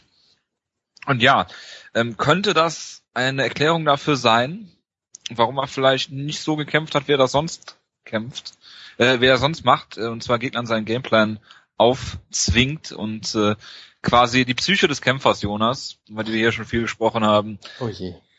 Bist du da bei mir oder sagst du, das ist totaler Quatsch und das hat überhaupt keinen Einfluss auf den Kampf? Das kannst du natürlich dahingehend sagen, äh, wenn, so wie DSP es ja erklärt hat, hat gesagt, er kann nicht mehr schlafen, er dreht total durch und weiß ich nicht was, was er bei der Pressekonferenz erzählt hat. Ähm, wenn er wirklich da irgendwie, was weiß ich, für Probleme hat, persönliche Probleme, psychische, was auch immer, dann würde das natürlich sicherlich auch seine Vorbereitung für so einen Kampf äh, beeinflussen, wenn er nicht schlafen kann, ne, das ist klar. Es könnte natürlich sein, dass er deswegen ein bisschen schlechter gekämpft hat als sonst. Äh, man könnte es auch einfach so sehen, dass GSP halt äh, alt geworden ist, so ein bisschen. Also er ist halt 32, klar, aber äh, er war jetzt irgendwie sechs Jahre äh, fast äh, unbesiegbar und großartig. Jetzt ist vielleicht so langsam die Zeit gekommen, wo er einfach nicht mehr auf dem Höhepunkt ist. Das hast du ja in den letzten paar Kämpfen auch schon ein bisschen gesehen. Ich meine, gegen Condit. Siege in der UFC, Ja. schon ewig dabei. Ja, eben, das meine ich ja. Also er, er baut halt so ein bisschen ab. Ne? Gegen Condit wurde er fast ausgenockt, hat ihn sonst kontrolliert. Gegen Diaz ist er irgendwie eine Runde äh, fast komplett eingebrochen, sah dann kurzzeitig ganz schlimm aus, hat sich dann wieder gefangen. Es kann halt einfach sein, dass er zwar immer noch unfassbar gut ist, aber halt nicht mehr körperlich so ganz auf der Höhe, wie er es mal war. Was vielleicht ja auch dazu passen würde, dass er zum Beispiel, zum Beispiel seinen Ring nicht mehr so gut zeigen konnte. Vielleicht ist da einfach die, die Geschwindigkeit, die Explosivität, die er sonst hatte, vielleicht ein bisschen weg. Das kann natürlich alles sein. Ähm, ist halt schwer zu beurteilen, weil, äh, wie gesagt, wir, wir wissen halt aktuell nicht, was mit GSP los ist. Jetzt fangen natürlich alle an, wild zu spekulieren, das ist klar. So wie wir gerade. äh, ja, ich habe schon, Nein, den, so wie Jonas gerade. ich habe schon den ersten gesehen, der äh, spekuliert hat, dass ja äh, das Geheimnis ist, dass GSP schwul wäre und deswegen jetzt eine Auszeit nimmt, was ich sehr äh, absurd finde. Oder äh, dass er irgendwie äh, Gehirnerschütterungen und äh, Probleme Oder mit dem Gehirn Vater hat. wird. Oder ja genau, oder das, was weiß ich, es gibt halt, deshalb kannst du es halt schlecht ja, beurteilen. wir Kann auch lassen, von ja, wir lassen uns ja nicht, wir lassen uns ja jetzt nicht auf Spekulationen ein. Genau. Und äh, deshalb finde ich das auch immer so ein bisschen blöde, weil dann nimmst du halt Hendrix immer doch so ein bisschen was von dem, ja, fast Sieg weg. Ne, weil du, wenn du halt sagst, da GSP, Aber das das war, ja nicht vorwerfen. nee, klar, aber wenn Nee. du halt sagst, äh, GSP war nur bei 50 Prozent, dann denkst du halt, okay, dann ist es ja nicht so beeindruckend, was Hendrix jetzt äh, gemacht hat. Also, das ist immer so eine Sache, ich finde es schwierig. Es war, glaube ich, für die UFC generell ein relativ furchtbarer Moment irgendwie, weil du hast gemerkt, dass GSP nicht drüber reden wollte und dann hat Joe Rogan es ihm so rausgezogen nach und nach, weil er halt äh, alles in Frage stellt, wie wir ja wissen. Joe Rogan stellt alles in Frage, hat ihn dann immer weiter nachgeforscht. Du hast gemerkt, dass GSP überhaupt nicht drüber reden wollte Ja, ja, absolut nicht. und es dann irgendwie so rausgekriegt und gleichzeitig sagst du halt, hey, dieser Kampf hätte ein wunderbarer Moment sein, wo quasi GSP quasi die, die Fackel an Johnny Hendricks übergibt als neuer Top-Kämpfer im Welterweight und dann vielleicht zurücktritt oder was auch immer oder danach dann der Weg ist für Rory McDonald offen ist und stattdessen hat McDonald halt verloren. Äh, GSP gewinnt, sieht aber nicht so toll aus und tritt dann vielleicht auch noch zurück. Also es lief ja irgendwie relativ mies für die UFC in dem Moment. Deshalb kann man vielleicht auch ein bisschen erklären, warum Dana White so wütend ist, auch wenn das keine Ausrede oder keine Rechtfertigung ist für, die, für das, was er gesagt hat. Aber Nein, es, ist, es ist sehr schwierig. Man muss auch mal ganz offen sagen, GSP hat später berichtet, dass er sich an manche Runden nicht erinnern konnte, Genau. dass er Also, aus ein Auge nicht sehen kann. Selbst bei der Pressekonferenz konnte er aus dem einen Auge kaum sehen, aus dem rechten Auge. Und die Frage ist natürlich auch, wenn es was, wenn er zum Beispiel wirklich psychische Probleme hat, und das ist ja nicht, es wäre ja nicht der erste Profisportler und Top-Athlet, dem sowas passiert ist, nicht der erste Mensch sowieso nicht. Ähm, auch solche Leute haben können psychische Probleme, das ist eine ganz normale Krankheit. Und dann wäre es fast schon fatal, wenn er weiterhin in der UFC kämpfen muss, wenn er ganz andere Probleme hätte, wenn er wirklich psychische Probleme hätte. Genau. Und vor allem, Und er wird ja dahin gehen, gerade wieder hingebracht und so wie es ausschaut, so wie Dana White schon geredet hat, hat das auch schon hinbekommen, dass GSP auf jeden Fall das Rematch machen wird. ja, da, da würde ich noch Ja, mal aber ist, aber, ja, aber das ist ja absoluter Quatsch, erstmal auf jemanden einzureden, der ähm, eine Pause für sich persönlich fordert oder, oder einfordert oder möchte oder, oder wie auch immer, den sollte man doch erstmal in Ruhe lassen. Ja. Das ist nicht komplett die falsche Herangehensweise. Nein, es ist, doch, ist doch toll, dass er das macht. Also ganz ehrlich, ich meine, guckt Leute, es gibt genug Beispiele für Leute, die die äh, psychische Probleme haben oder familiär oder wie auch immer. Ich möchte jetzt auch gar nicht großartig spekulieren, aber lasst es, lasst ihn doch einfach machen. Vielleicht Ja. sagt er, er kehrt zurück oder vielleicht sagt er, er, hängt, er, er hängt die äh, Handschuhe an den Nagel. Either way, ist seine Entscheidung, ne? Ja, aber Dana White hat das schon gesagt. Ähm, entweder muss er eine Kirche beenden oder er muss sofort wieder kämpfen, weil es ja immer so ist, dass Kämpfer sofort wieder kämpfen in der UFC. Er muss nicht. Genau. muss gar nichts. Also, Die Sache natürlich, Dana White braucht aktuell Draws. Wir haben darüber gesprochen, dass Jonas sagt, aktuell der größte Draw ist ähm, John, John Jones und John Jones hat keine große Pay-Per-View-Draw-Geschichte. Der einzige großen Namen, sie haben, ist George St. Pierre und vielleicht Anderson Silva, wenn Anderson Silva den Titel gewinnen würde. Und Also Anderson Silva, Chief. ja, ja, und Anderson Silva ist auch schon relativ alt und wird, glaube ich, auch nicht mehr so lang kämpfen. Und selbst dann ist er, Anderson Silva nie das Aushängeschild, gerade in den USA nicht. Während St. Pierre dieser, dieser, dieser Volksheld aus Kanada ist, den alle Leute mögen, ihn vielleicht auch viele Leute hassen, aber sie schauen seine Kämpfe trotzdem. Und du brauchst George St. Aktuell in der UFC, wo sie in so einer relativ schweren Zeit sind, wo immer noch sehr viel Pay-Per-Views drawn, aber nicht mehr so wie früher. Und sie brauchen diese großen Namen. Das ist ganz dringend für sie. Aber natürlich, wenn George St. Eine Pause braucht, dann soll er sich eine Pause nehmen. Er, er schuldet niemandem irgendetwas. Ja. Er ist ein Kämpfer, er ist ein Mensch, er kann machen, was er möchte. Und wenn er erst wirklich erstmal sechs Monate Pause braucht, dann soll er sechs Monate Pause machen. Selbst wenn er ein Jahr Pause macht, soll er ein Jahr Pause machen. Dann führen sie einen Interimstitel ein und niemand stört sich daran. Genau, und vor allem äh, ist es halt absurd, dass Dana White dann sofort wieder diesen Beißreflex halt kriegt, weil er merkt, dass ihm irgendwie jemand aus den Fingern rinnt und dann sofort, was macht er halt? Er macht GSP runter, wo ich immer denke, das ist eigentlich immer eine relativ schlechte Idee, wenn du deinen größten Star runter machst, aber okay. Ähm, er hat ja auch groß gesagt, ja, du kannst nicht, du kannst keine Auszeit nehmen und den Titel behalten, sowas geht nicht, das geht in der UFC nicht. Ja, dann gib Er Scheinbar- hat Halt aber zwei Jahre verletzt sein und Titel behalten. kann, kann ich jetzt endlich mal meinen Dominik Cruz Witz verdammt, machen, verdammt Hab ich auch nochmal. gerade eben gesagt. Ja, absolut nicht. Ja, ich, also, ja, und, und dass er halt, dass er halt im Prinzip sagt, der GSP schuldet uns ein Rematch, wo ich denke, der schuldet dir überhaupt nichts. GSP hat dir so unfassbar viel Geld gemacht, du Depp. Ja, und GSP ist das Aushängeschild der UFC seit Jahren schon. Ja, und ich meine, er war nicht immer der größte Draw von mir aus. Ja, Lesnar war mal größer, aber ich glaube, für die UFC war GSP mindestens genauso wichtig, weil äh, GSP war auch jemand, den du präsentieren konntest für so Mainstream-Seiten und so weiter. Ich meine, so, so jemand wie Brock Lesnar hingegen hat ja meistens immer die schlimmsten Vorurteile nur bestätigt und GSP war halt äh, respektabel wirklich und hat, glaube ich, der UFC unfassbar viel gebracht und war eigentlich der perfekte, ähm, der perfekte Kämpfer für die UFC, der perfekte Angestellte, was auch immer, wie auch immer du das nennen willst. Und so, ja, und, und sobald er halt mal sagt, Floyd Mayweather ohne die neg- negativen Seiten. Ja, das ist jetzt nochmal eine ganz andere Beziehung, aber okay. Ähm, und das Ding ist halt, sobald er einmal äh, sagt, ich kann nicht mehr, ich brauche eine Auszeit, fällt ihm Dana White sofort in den Rücken. Also ich, ich fand, da hat äh, Todd Martin einen sehr interessanten Vergleich gemacht. Er hat gesagt, dass das Verhältnis hat ihn sehr erinnert an Vince McMahon und Bret Hart, wo Bret Hart sich irgendwie den Arsch aufgerissen hat und sobald er einmal gesagt hat, jetzt geht's nicht mehr, wurde er sofort quasi in den Rücken gestochen. Es ist äh, merkwürdige Parallelen, die wir immer sehen zwischen den beiden Sportarten, aber ähm, es ist, es ist einfach relativ absurd, mit was für eine Attitüde Dana White da wieder reingeht. Oder dass er halt zum Beispiel auch sagt, ja, die Probleme von GSP, das sind nur persönliche Probleme, das ist nichts Ernstes, das wird schon nichts Schlimmes sein, wo ich mir so denke, persönliche Probleme sind so ungefähr, das kann erstens Das alles heißen. Das kann halt, das kann halt erstens alles heißen, einfach nur. Und es Ähm, ist nichts, was nicht mit einer Packung Cornuts gelöst werden. Genau. Und das Ding ist halt, das können natürlich auch Sachen sein, die äh, durch die Karriere ausgelöst werden. Wenn du irgendwie seit sechs Jahren der Posterboy bist, ich kann mir überhaupt nicht vorstellen, was das für eine mentale Belastung sein muss. Und wenn du deswegen dann irgendwie psychisch oder auch körperlich irgendwie komplett fertig bist, dann ist das eben nicht so eine Sache, die du einfach wegwischen kannst und sagen kannst, ja, das sind ja nur persönliche Probleme, das ist ja nichts Schlimmes. Und dann Also- wird er noch Vater und ist homosexuell. Das ist schlimm. Das ist, äh, ja. Ja, und vor er allen ist Dingen, Kanadier. vor allen Dingen er ist sicherlich auch erst direkt zu Dana White gegangen und hat ihm alles gesagt. Das würde ich auch tun. Weil Dana White hat ja äh, wahrscheinlich alle, weiß genau, was bei GSP gerade privat und persönlich oder was auch immer abgeht.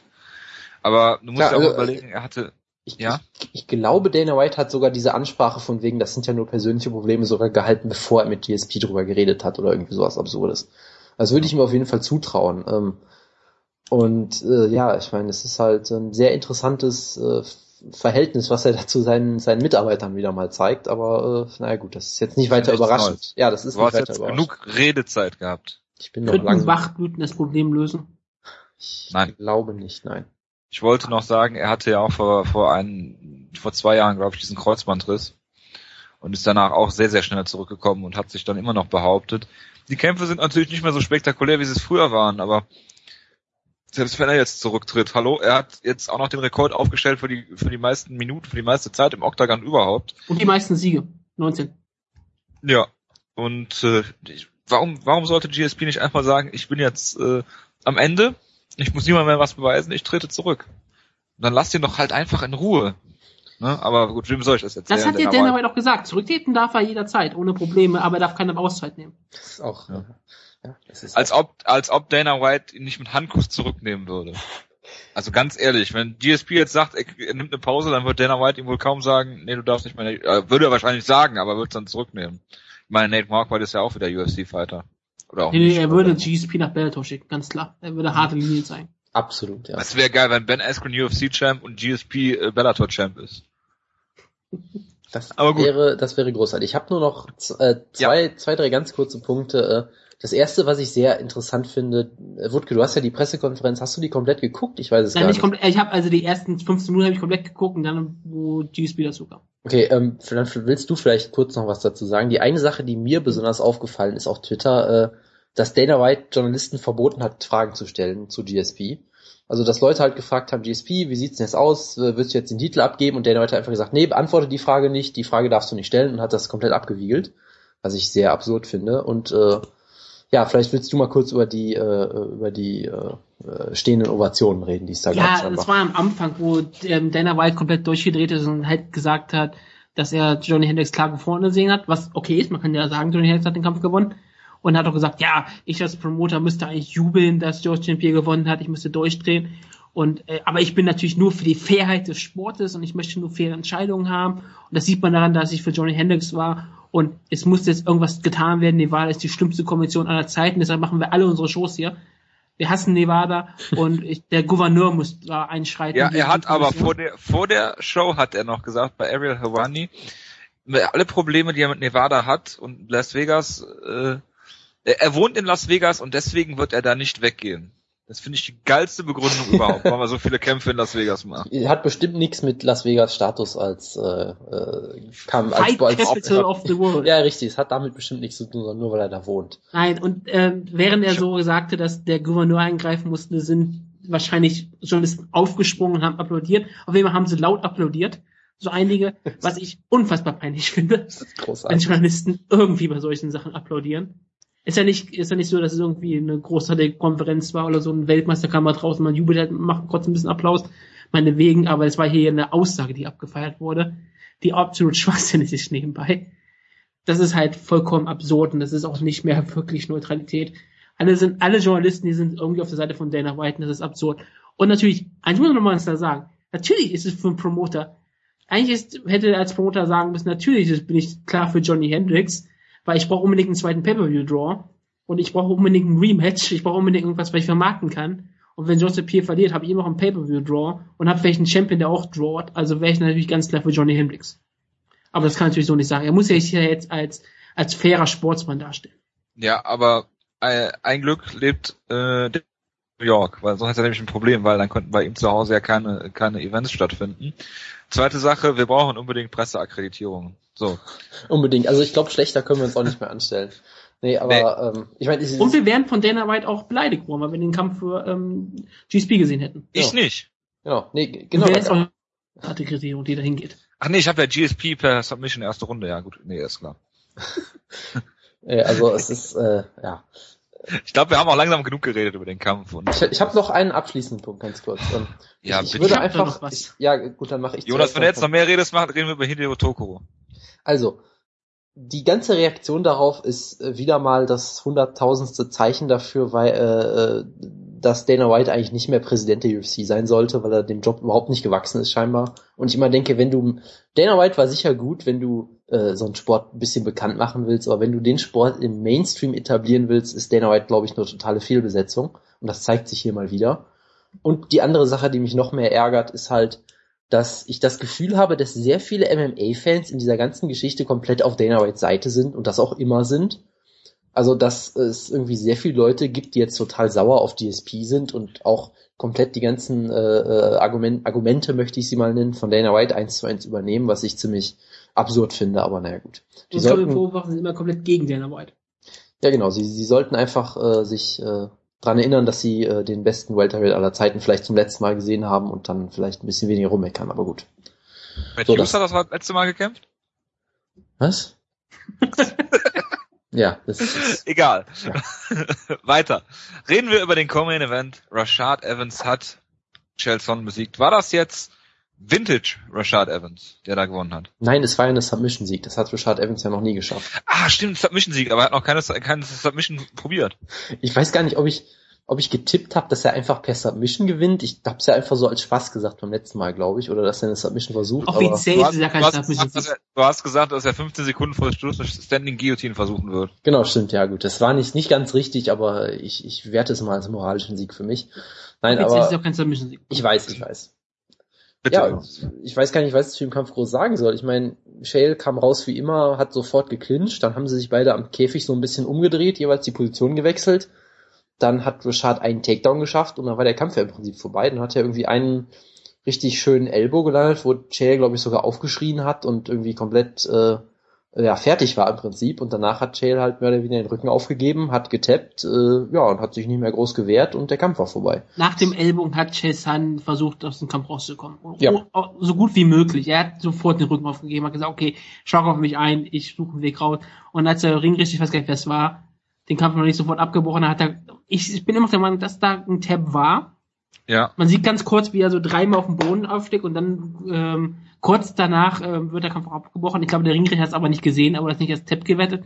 Es kann natürlich auch sein, dass die Hand da lag und es war wirklich die Schlagwirkung von Rashad Evans Schlägen, die das so ausgelöst haben. Ich will das nicht immer sagen. Ich, ich, ich habe das Gefühl, dass er getappt hat und das würde mich auch nicht wundern. Aber ähm, ja, was hat in der Pressekonferenz gesagt, dass er hier keine Chance hatte, dass Rashad Evans der bessere Kämpfer ist. Und, ähm, und er hatte keine Chance am Boden. Er hatte die Wahl zwischen dem Käfig und dem ehemaligen Weltmeister. Und na, er hatte keine Chance gehabt. Das finde ich immer das Tolle an, an Niederlagen von Chase Hunt. Danach ist er immer komplett äh, der normalste und netteste Mensch der Welt, auch nach Siegen meistens. Und lobt seinen Gegner immer über den grünen Klee. Hat er hier auch gemacht. Rashad Evans sah hier richtig stark aus. Hat einen richtig klasse Ringer wie Chase Hunt zu Boden genommen und am Boden kontrolliert. Sun ist vom Rücken her nicht besonders gut, aber er hat ja auch schon bewiesen, dass er eigentlich ein ganz guter Grappler ist. Und Rashad Evans hat ihn in den Boden aufgewischt. Und das ist beeindruckend eigentlich wieder. Und Rashad Evans ist damit auf jeden Fall wieder zurück. Chesson ist vielleicht nicht immer so dieser ganz große Sieg, den man sich auf die Stirn, äh, auf ganz groß draufschreiben kann, an, also was man denkt. Aber, Aber die Art und Weise ist ja. ja, es ist die Art und Weise. Und Chesson ist ein ehemaliger Title-Contender im Middleweight und in Light Heavyweight. Er ist ein gefährlicher Gegner für die meisten Leute. Er sah vor kurzem richtig stark aus gegen Shogun War. Also, Rashad Evans ist zurück im Titelgeschehen bei Light Heavyweight, würde ich mal sagen. Genau. Und äh, ja, Rashad Evans hat natürlich das gezeigt, was er halt gut kann. Äh, Top Control. Ähm, und äh, hat äh, starkes Ground and Pound hat er ja schon immer gehabt. Äh, als Chael Son dann den Rücken aufgegeben hab, hat, habe ich gesagt, ja, habe ich mir so gedacht, ja, vielleicht pro- probiert er ja einen Rear Naked Choke. Dem war natürlich nicht so, äh, leider, aber ja, also pure Dominanz von Rashad Evans. Und wenn man mal ehrlich ist, wenn Rashad Evans die Leistung abruft, die er normalerweise in der Lage ist zu, zu zeigen, ist das eine absolute Rashad Evans Leistung, der hier gezeigt hat. Aber ähm, die letzten beiden Kämpfe waren halt so sehr mau. Aber ich würde ihn jetzt gegen Glover Teixeira stellen. Der gut, der hat einen Title Shot. ja. Deshalb, deshalb äh, gibt man ihm wahrscheinlich irgendwen, weiß nicht, Ryan Jimmo oder so, weil Manowar kämpft ja jetzt auch gegen Alexander Gustafsson. Wir brauchen ein, wir brauchen ein bisschen Rotation im Light Heavyweight und äh, deswegen, ja, ich meine, er hat ja gegen fast alle schon gekämpft. Äh, Ja, in der, an der Spitze hat er, glaube ich, wirklich gegen jeden, glaube ich, bisher schon gekämpft. Ja, also wenn du, wenn du mal durchgehst, äh, Gustafsson hat er noch nicht gekämpft, Genau. Teixeira hat er noch nicht gekämpft, aber dann äh, Davis, Little Knock, Son, Henderson, äh, ja gut, Musasi hat jetzt einen Kampf, ähm, Shogun hat auch einen Kampf, ja, das war's. Also der schwebt ja jetzt auch im luftleeren Raum. Und äh, gegen äh, John Jones hat er ja auch mehr als klar verloren. Vielleicht soll er doch trotzdem ins Middleweight gehen. Ja, wäre auf jeden Fall auch noch eine Möglichkeit. Ähm, Ich weiß immer noch nicht ganz genau, was ich von dem Kampf halten soll, weil ich meine, Schatz hat super gemacht. Ich weiß immer noch nicht, ob Chael den Kampf wirklich so ernst genommen hat, weil er eh schon seinen nächsten Kampf gebuckt hat im Ja, ja. Und ich weiß wirklich nicht, mit was für einer Motivation er da reingegangen ist und ob er vielleicht auch wirklich nach dem Elbow gedacht hat, okay, jetzt ist gut, jetzt reicht's auch, ich möchte mich schon für Wanderlei Silva, ich weiß es nicht, keine Ahnung. Also es war irgendwie ein sehr komischer Kampf, wie ich einfach nur fand. Und ja, ich meine, klar, Schad, wenn er richtig gut drauf ist, ist er immer noch ziemlich gut. Und äh, ich bin mal gespannt. Also ich meine, im Middleweight fände ich ihn auch sehr interessant, weil, wie gesagt, Light Heavyweight ist nicht mehr viel übrig. Ich hoffe natürlich so ein bisschen drauf, dass sich Manua jetzt verletzt und sie ihn einfach gegen Gustafsson stellen oder so. Ähm, natürlich auch, ich wir hoffe, hoffen, wir hoffen nicht, dass sich Manowar verletzt. nein, aber das, Wir das hoffen, es nur gut, weil verletzt. nur weil Manowar alles-. Nur weil Manowar alles verletzt, muss er sich jetzt nicht selbst die, verletzen. die Rache für Ryan Jimmo. Nein, aber ich meine nur, dass dieser Kampf sehr interessant wäre, finde ich. Wohingegen Okay. Gustafsson gegen Manowar ist halt ein Kampf, wo ich denke so, warum? So, also deshalb wäre halt dieser Kampf sehr schön, aber wird vermutlich nicht passieren. Deshalb, ja, mal schauen. Aber, ich sag dir den Kampf, Jonas, Bitte. 195 Pfund Catchweight, Rashad Evans gegen François Camon. Das klingt absolut großartig, Ich aber dachte, jetzt sagst du 195 Catchback gegen Rich Face Franklin. ja. ich hatte es auch gehofft eigentlich, aber naja. Nein, natürlich nicht. Ja, müssen wir da großartig noch drüber reden? Ich glaube nicht, oder? Hm. Gut. Über den nächsten Kampf müssen wir vielleicht ein bisschen mehr reden. Äh, Robbie Lawler hat Rory McDonald besiegt, was mir immer noch ein einziges Rätsel ist, wie das passieren konnte. Ja. Ja, oder? Also ich, ich war ja immer so jemand, der an Rory so ein bisschen gezweifelt hat und das ist jetzt übertrieben, aber ich habe halt nie gesagt, okay, Rory Ja, McDonald. dazu muss man aber dazu sagen, dass du an jedem erstmal zweifelst. Ja, ich weiß, das ist auch so eine Schwäche. Außer sie heißen Hideo Tokoro oder Massimo Blanco genau. ich, wenn ich, wenn ich, oder äh, Timothy Elliott. Ich glaube, wir müssen nächste Ausgabe sogar ein Maximo Blanco Preview machen übrigens. Nur mal Ja, so. müssen wir. Ähm, nein, also ich, ich habe halt immer gesagt, Rory ist auf jeden Fall super gut, aber ich habe immer so gedacht, ich weiß nicht, ob Rory wirklich jetzt schon so ein Top 5 Kämpfer oder sowas ist. Das habe ich damals, äh, ich habe ja sogar auf BJ Penn damals getippt. Ich habe auch auf Ellenberger getippt, glaube ich. Da habe ich immer so ein bisschen an ihm gezweifelt und äh, nach den Siegen habe ich halt gedacht, okay, nee, Rory ist wirklich so gut und habe im Prinzip ja den Kampf gegen Lawler so als ja, Aufbaukampf fast schon gesehen und war natürlich, diesmal lag ich natürlich vollkommen daneben. Und man hat halt gesehen, dass er doch noch viel zu arbeiten hat. Und im Prinzip waren es auch ungefähr so die Schwächen, die ich auch immer so gedacht habe, weil ich immer gesagt habe, er ist ein guter Striker, aber er ist kein Top-Striker. Und er ist ein guter Ringer, aber kein Top-Ringer. Also ich sage, er ist nirgendwo wirklich so Elite. Wo, du- wo du es halt auch gesehen hast. Er hatte Probleme damit, Lawler im Stand zu kontrollieren. Er hat ihn nicht immer zu Boden gekriegt und äh, hat dann vielleicht auch nicht den besten Gameplan gehabt.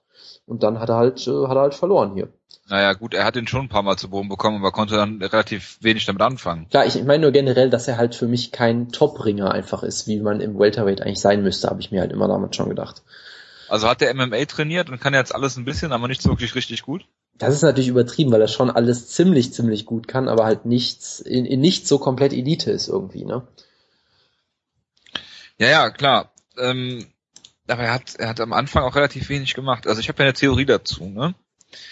Rory McDonald will gewinnen, aber nicht so überzeugend, als dass man ihn gegen GSP stellen kann. Das ist eine sehr interessante Theorie, ja.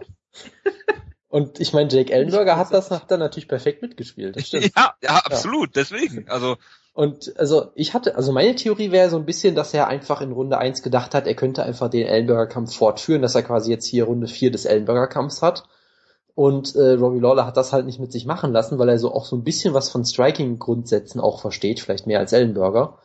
Und hat dann einfach gesagt, okay, wenn du jetzt irgendwie so komische Jabs versucht, ich konter mit Leg-Kicks, ich bewege mich viel und dann hat Rory im Prinzip in Runde 1 ja fast nichts auf die Reihe gekriegt und es war halt eine acht 10, Schläge gezeigt oder so. ja, es war halt damit eine, eine Runde für Lawler, der jetzt auch nicht begeisternd war, aber er hat halt auf jeden Fall besser gelandet, war aktiver. Und dann hast du halt schon das Problem, dass Roy dann äh, im Prinzip schon eine Runde hinten war und dann irgendwie Gas geben musste. Hat er ja auch einigermaßen gemacht gegen Ende der zweiten Runde. In Runde zwei fand ich ihn eigentlich ziemlich gut sogar. Ich meine, er hat einen Takedown geschafft, der sogar relativ einfach aussah. Und Lawler ist jetzt kein Top-Ringer, aber er hat durchaus solide Takedown-Defense.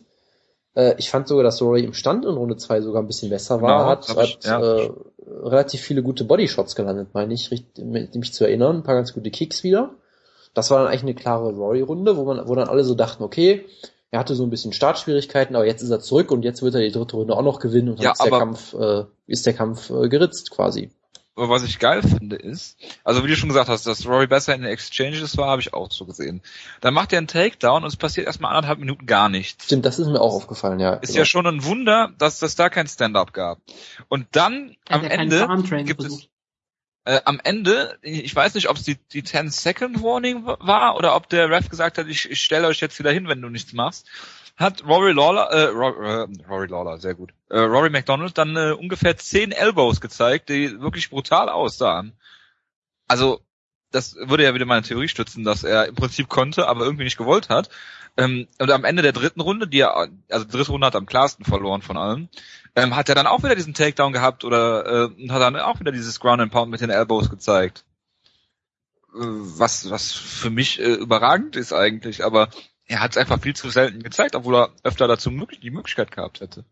Ja, also die eine Theorie, die ich dazu habe, ich glaube, Robbie Lawler äh, macht das wenig aus. Der lässt das, glaube ich, vielleicht so ein bisschen geschehen, wenn er merkt, dass nur noch zehn Sekunden da sind. Also gerade in Runde drei hatte ich so ein bisschen das Gefühl, dass er einfach gesagt hat, ja, mach halt mal, ich habe den Kampf eh gewonnen, was nur noch zehn Sekunden.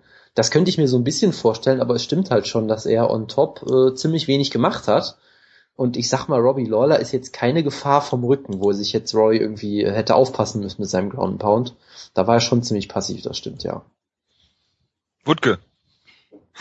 Was soll ich eigentlich dazu sagen? Ich habe gedacht, ich habe mich schon vergessen. Hast du keine Theorie zu dem Kampf? Nee, ich habe selten Theorien. Ich mache immer nur harte Fakten in meiner Sendung. genau. Du bist immer 100%. In deiner Sendung? Das ist jetzt deine Sendung schon? Ach so. Also mal ganz ehrlich, das ist meine Sendung, ja. Immer wenn, immer wenn ich irgendwas sage, kann ich sicher sein, dass darüber geredet wird. Wenn ihr was sagt, dann passiert nie was im Shit. Also ist doch voll, es ist, ist doch vollkommen klar, dass es meine Sendung ist. Du bist quasi der Dana White von äh, unserem äh, Podcast. Fuck you. Ja, natürlich. ist ähm, auch seine Company, also das passt doch. Robbie Lawler, es ist so beeindruckend. Das ist der Kerl, der hat gegen Lorenz Larkin keine Chance gehabt, ging ins Welterweight, wir haben alle drüber gelacht, haha, Robbie Lawler gegen Josh Koscheck, das wird ja lächerlich. Und dann knockt er Josh Koscheck aus, wird wieder Mike Tyson genannt, besiegt dann Bobby Vöckler und dann kämpft er gegen Ares, gegen den Soziopathen. Ist auf nicht die Theorie, dass er nur so schwach kämpft, damit er nicht gegen GSP antritt. Ähm, gar nicht mal so schlecht, das könnte ich mir Roy mit durchaus zutrauen, aber ja, Ron McDonald schon wieder in der dritten Runde kurz vor Ende nochmal fast gefinisht wird, also dass er dann nochmal Probleme bekommt, wie im Carlos Conde-Kampf, fand ich so. Es geht, zieht sich so durch seine Karriere, dass er so mit diesen Strikern ein kleines Problem hat. Und ja, Robbie Lawler, das ist beeindruckend. Also, ich meine, das ist noch beeindruckend, er ist 31 Jahre alt und ist einer der erfahrensten Kämpfer in, in der UFC, die es eigentlich so gibt. Alles miterlebt, hat schon so richtig ähm, schwere Niederlagen erlebt, war schon nirgendwo angekommen, hat auch schon CBS-Cards ähm, geheadlined, hat aber fast drei Millionen Zuschauer gehabt gegen jemand namens Scott Smith, falls ihn jemand noch kennt. Klar. Klar. Hallo. Kennt ist der, der Comeback King. Aber ja, Robbie Lawler, das war so beeindruckend, als er, als er, ähm, also er als Sieger äh, genannt wurde und er einfach nur seinen Arm nach oben streckt und einfach sein Gesicht nicht verzieht und einfach so dieses leichte, suffisante Grinsen hatte. Also ja, Robbie Lawler auf irgendeine Art schon Weise schon sympathisch, dass dieser Kerl doch auf einmal wieder ein richtiger Contender ist in Welterweight. Und jetzt hast du auf einmal so eine Geschichte, wo du sagen kannst, die nächsten UFC Welterweight Title Contender könnten sein Robbie Lawler und Matt Brown. Ja. Das musst du dir mal über der Zunge zergehen lassen, denn das ist aktuell fast ein Fakt.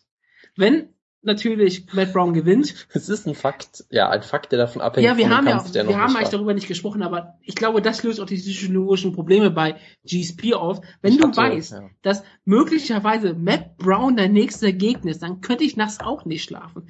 Dann würde ich auch weinen und ich könnte mich nicht mehr konzentrieren. Ich würde auch mich nicht mal an Kämpfe ändern können, weil ich weiß, Matt Brown wartet auf mich. Matt Brown wird mich schlagen. Matt Brown wird mich nicht treten. Das ist so unfassbar hart. Und wenn du dann sagst, okay, wenn es vielleicht nicht Matt Brown wird, dann wird es Robbie Lawler. Das wird so ruthless und das ist so unfair und das ist so hart. Ja, es ist schon brutal. Also Robbie Lawler im Jahr 2013, im Jahr 2014 in Title Contender Region in der UFC. Absolut geil. Wirklich absolut geil. Ja, also man muss auch mal sich kurz erinnern, Robbie Lawler hat vor gar nicht so langer Zeit mal gegen Babalu verloren, ein Stand-up-Duell.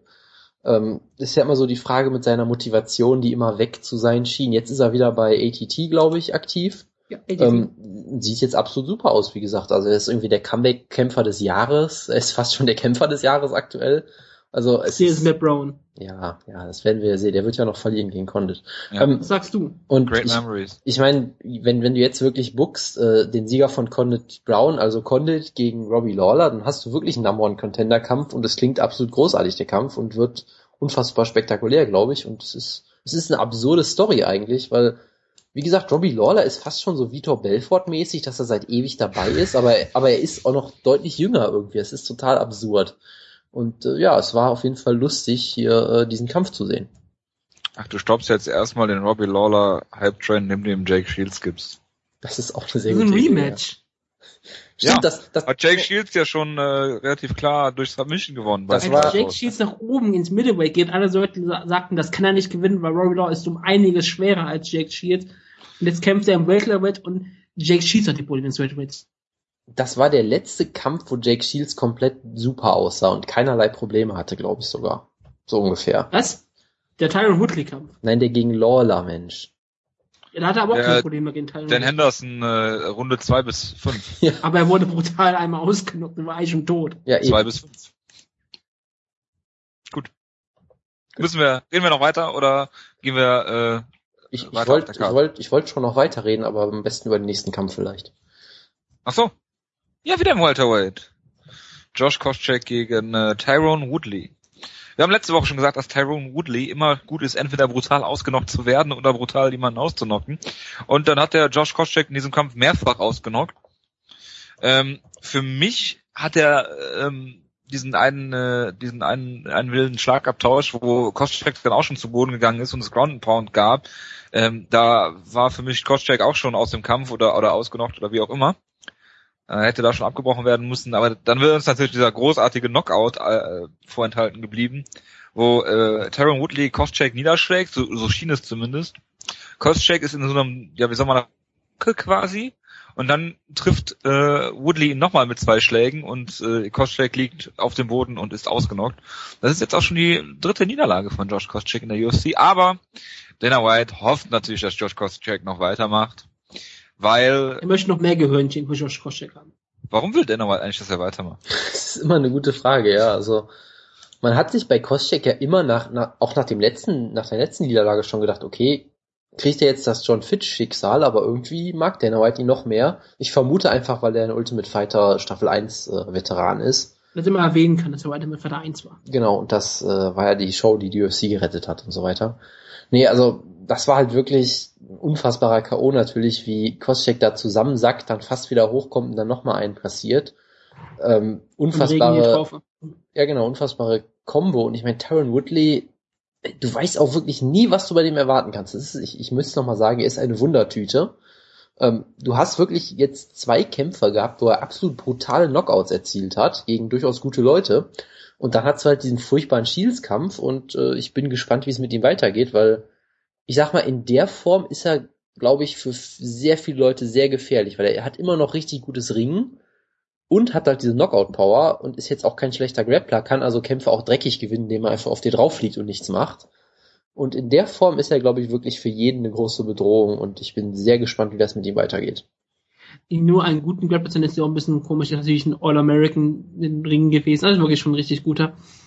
Ähm, ja, das war ein wirklich großartiges Finish. Und gerade der erste Schlag, womit er Koschek ja gerockt hat, wo er wirklich auch Koschek dann aus dem Ohr geblutet hat, der war ja eigentlich fast, das war ja ein Haken, der irgendwann den Hinterkopf von Josh Koschek erwischt hat. Das war fast schon ein illegaler Schlag. Das war richtig großartig. Und Woodley war dann ähm, komplett, ähm, hat dann komplett den Kampf kontrolliert und halt den Knockout kann man noch häufig genug sagen, war einer der geilsten, die ich in letzter Zeit gesehen habe.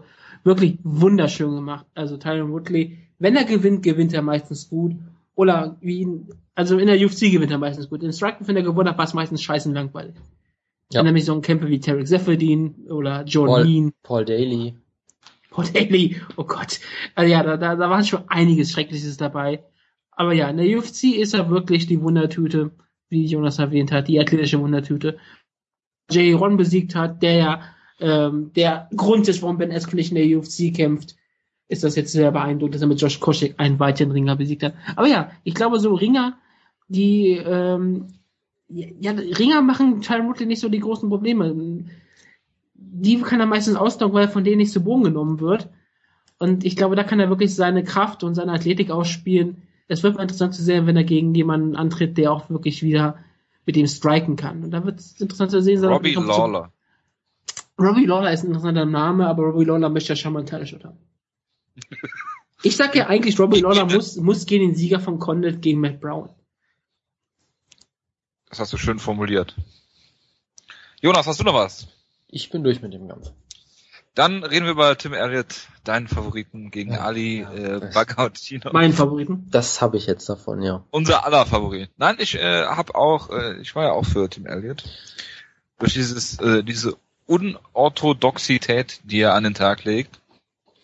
Ja, und das, äh, äh, ja, Bagratinov hat sich dadurch nicht beeindrucken lassen und hat äh, äh, das gezeigt, was er, was er im in weiten Teilen seines ersten Kampfes schon gezeigt hat. Er ist ein äh, guter Powerpuncher und er hat äh, Tim Elliott nicht äh, sich von Tim Elliots Movement nicht verunsichern lassen und äh, hat den Kampf klar gewonnen. Die, ich weiß nicht, die letzte Runde war glaube ich die knappste. Da haben einige die auch für Tim Elliott gegeben. Zwei Punktrichter. Aber genau, zwei Punktrichter, aber im Endeffekt war es ja ein klarer, klarer Sieg für Bagatinov, der jetzt in seinem zweiten UFC-Kampf äh, schon äh, Flyweight, klar, nicht so tiefe Division, schon. einen enormen, ja natürlich, äh, einen enormen Schritt nach vorne gemacht. Und Ja klar, äh, Tim Elliott war ja Nummer 10 gerankt und das ist schon ein klarer Sieg. Was ich am Bagatino so klasse fand, war einfach die UFC, die sich nicht mal mehr kümmerten, irgendeinen Ort in Russland zu nennen, sondern einfach sagen, er kommt aus der Republik Dagestan. Russland. Und dann komm mal, Russland. Vielleicht denken Sie, dass der Ort Republik Dagestan heißt. Das wäre großartig, wenn die wirklich sowas denken in der UFC. Das können wir sogar durchaus vorstellen. Aber ja, ähm, das Elliot hat ja wirklich diesen unorthodoxen Stil, dass er wirklich die Arme nie oben hat. Das Geile daran ist ja, wenn er trotzdem von Treffern ähm, getroffen wird, dann sind das meistens so Treffer, die auch getroffen hätten, hätte er die Arme oben gehabt. Die meisten so, so Haken, die so hinter, die am Ohr landen und solchen Dinger, die wirst du ja auch nicht ab, wenn du, eine, wenn du die ähm, Hand vorm Gesicht hast. Also es ist schon irre, wie Elliot eigentlich trotzdem damit sehr erfolgreich ist. Aber Baratinov hat hier wunderbaren Kampf ähm, abgeliefert. Es war trotzdem relativ eng, gerade die dritte Runde, wie gesagt, ich habe ja manche Leute bei Elliot gesehen, aber Baratinov hat hier gezeigt, dass er doch noch der bessere Kämpfer ist. Und wie Joe Rogan auch gesagt hat, Combat Sambo ist eigentlich der beste Hintergrund, den man als Ringer, äh, als Kämpfer haben kann. Bis auf das Ringen, das amerikanische Ringen, das ist eigentlich der beste Hintergrund, den man als Kämpfer haben kann. Und wenn er gegen irgendeinen Jiu-Jitsu-Kämpfer rennt, dann ist das auch wieder der beste Hintergrund, den man als Kämpfer haben kann. klar, und wenn du einen Kämpfer in einem Labor konstruieren kannst, um DSB zu besiegen, das ist Johnny Hendricks. Und mal gerade mit Ali ganzen, Baratinov. Ja, genau. Nee, also äh, äh, Bag- Bagautinov ist auch derjenige, der mit Fedor verglichen wurde, glaube ich, kurz. Er wurde zumindest in einem Satz mit Fedor erwähnt von Mike Goldberg oder wem auch immer, ich weiß es gar nicht. Ähm, es wurde ja sogar John Fitch genamedroppt, äh, der der World Series of Fighting Kampf wurde erwähnt von John Fitch sogar. Auch wenn nur gesagt wurde, in, in einer anderen Organisation irgendwo bei der Show, es war alles sehr merkwürdig. Und ja, das habe ich halt davon, wenn ich mal einen Kämpfer hype und mich so hier aus dem Fenster lehne und sage, Tim Elliott ist lustig und kämpft toll und dann kommt der erstens mit dieser furchtbaren Frisur raus und kämpft dann auch noch so furchtbar. Und äh, ja, ich habe da nichts mehr zu sagen. Es war halt irgendwie ein sehr trauriger Kampf für mich. Das war's. Ja, das war's. Reden wir über die Prelims, die ich nur sehr äh, bruchstückhaft gesehen habe. Ich auch. Ja, dann Jonas. Ich habe sie leider alle gesehen, ja. Ähm, ja, Ja, Cowboy Cerrone gegen Evan Dunham. ja, das war, äh, es war vielleicht sogar die beste Leistung von Cerrone in der UFC bisher. Ähm, Weil- ich würde noch unseren ersten Schlagkraftkampf aus, ausnehmen, wo er gegen Charles Oliveira gekämpft hat. Äh, nein, weil Evan Dunham deutlich besser ist als Oliveira. Ja, aber das war viel, viel beeindruckender. Das war geiler und der Dennis Siever Kampf um einiges beeindruckender. Und Dennis Ja. Siever ist besser als Evan Dunham. da wäre ich mir nicht so sicher. Hm, hm, hm. Also, Dennis Siever ist besser als Evan Dunham. wenn ich mal Wirst du auch noch rausfinden, dass Dennis Siever eigentlich aus Dagestan kommt? Das, wir müssen ihn mal fragen, ob er vielleicht doch da irgendwelche Verbindungen hat. Das würde ja erklären, dass er ziemlich gut ist, aber nicht Elite. Verstehe. Sorry, Jonas. Ja, also Ja. Ich meine, Cerrone war in dem ganzen Kampf eigentlich großartig, hat Evan Dunham von Anfang an nicht in den Kampf kommen lassen, hat ihn fast ausgenockt sogar, was bei Donald Cerrone ja doch eher eine Seltenheit ist. Ähm, dann hat, ich glaube, er hat sogar eine Omoplata versucht, wenn ich das richtig in Erinnerung habe. Hat Ja, hat sich nicht, damit äh, einen Sweep gemacht. genau, hat natürlich nicht ganz geklappt, weil selbst Donald Cerrone schafft das nicht, aber egal.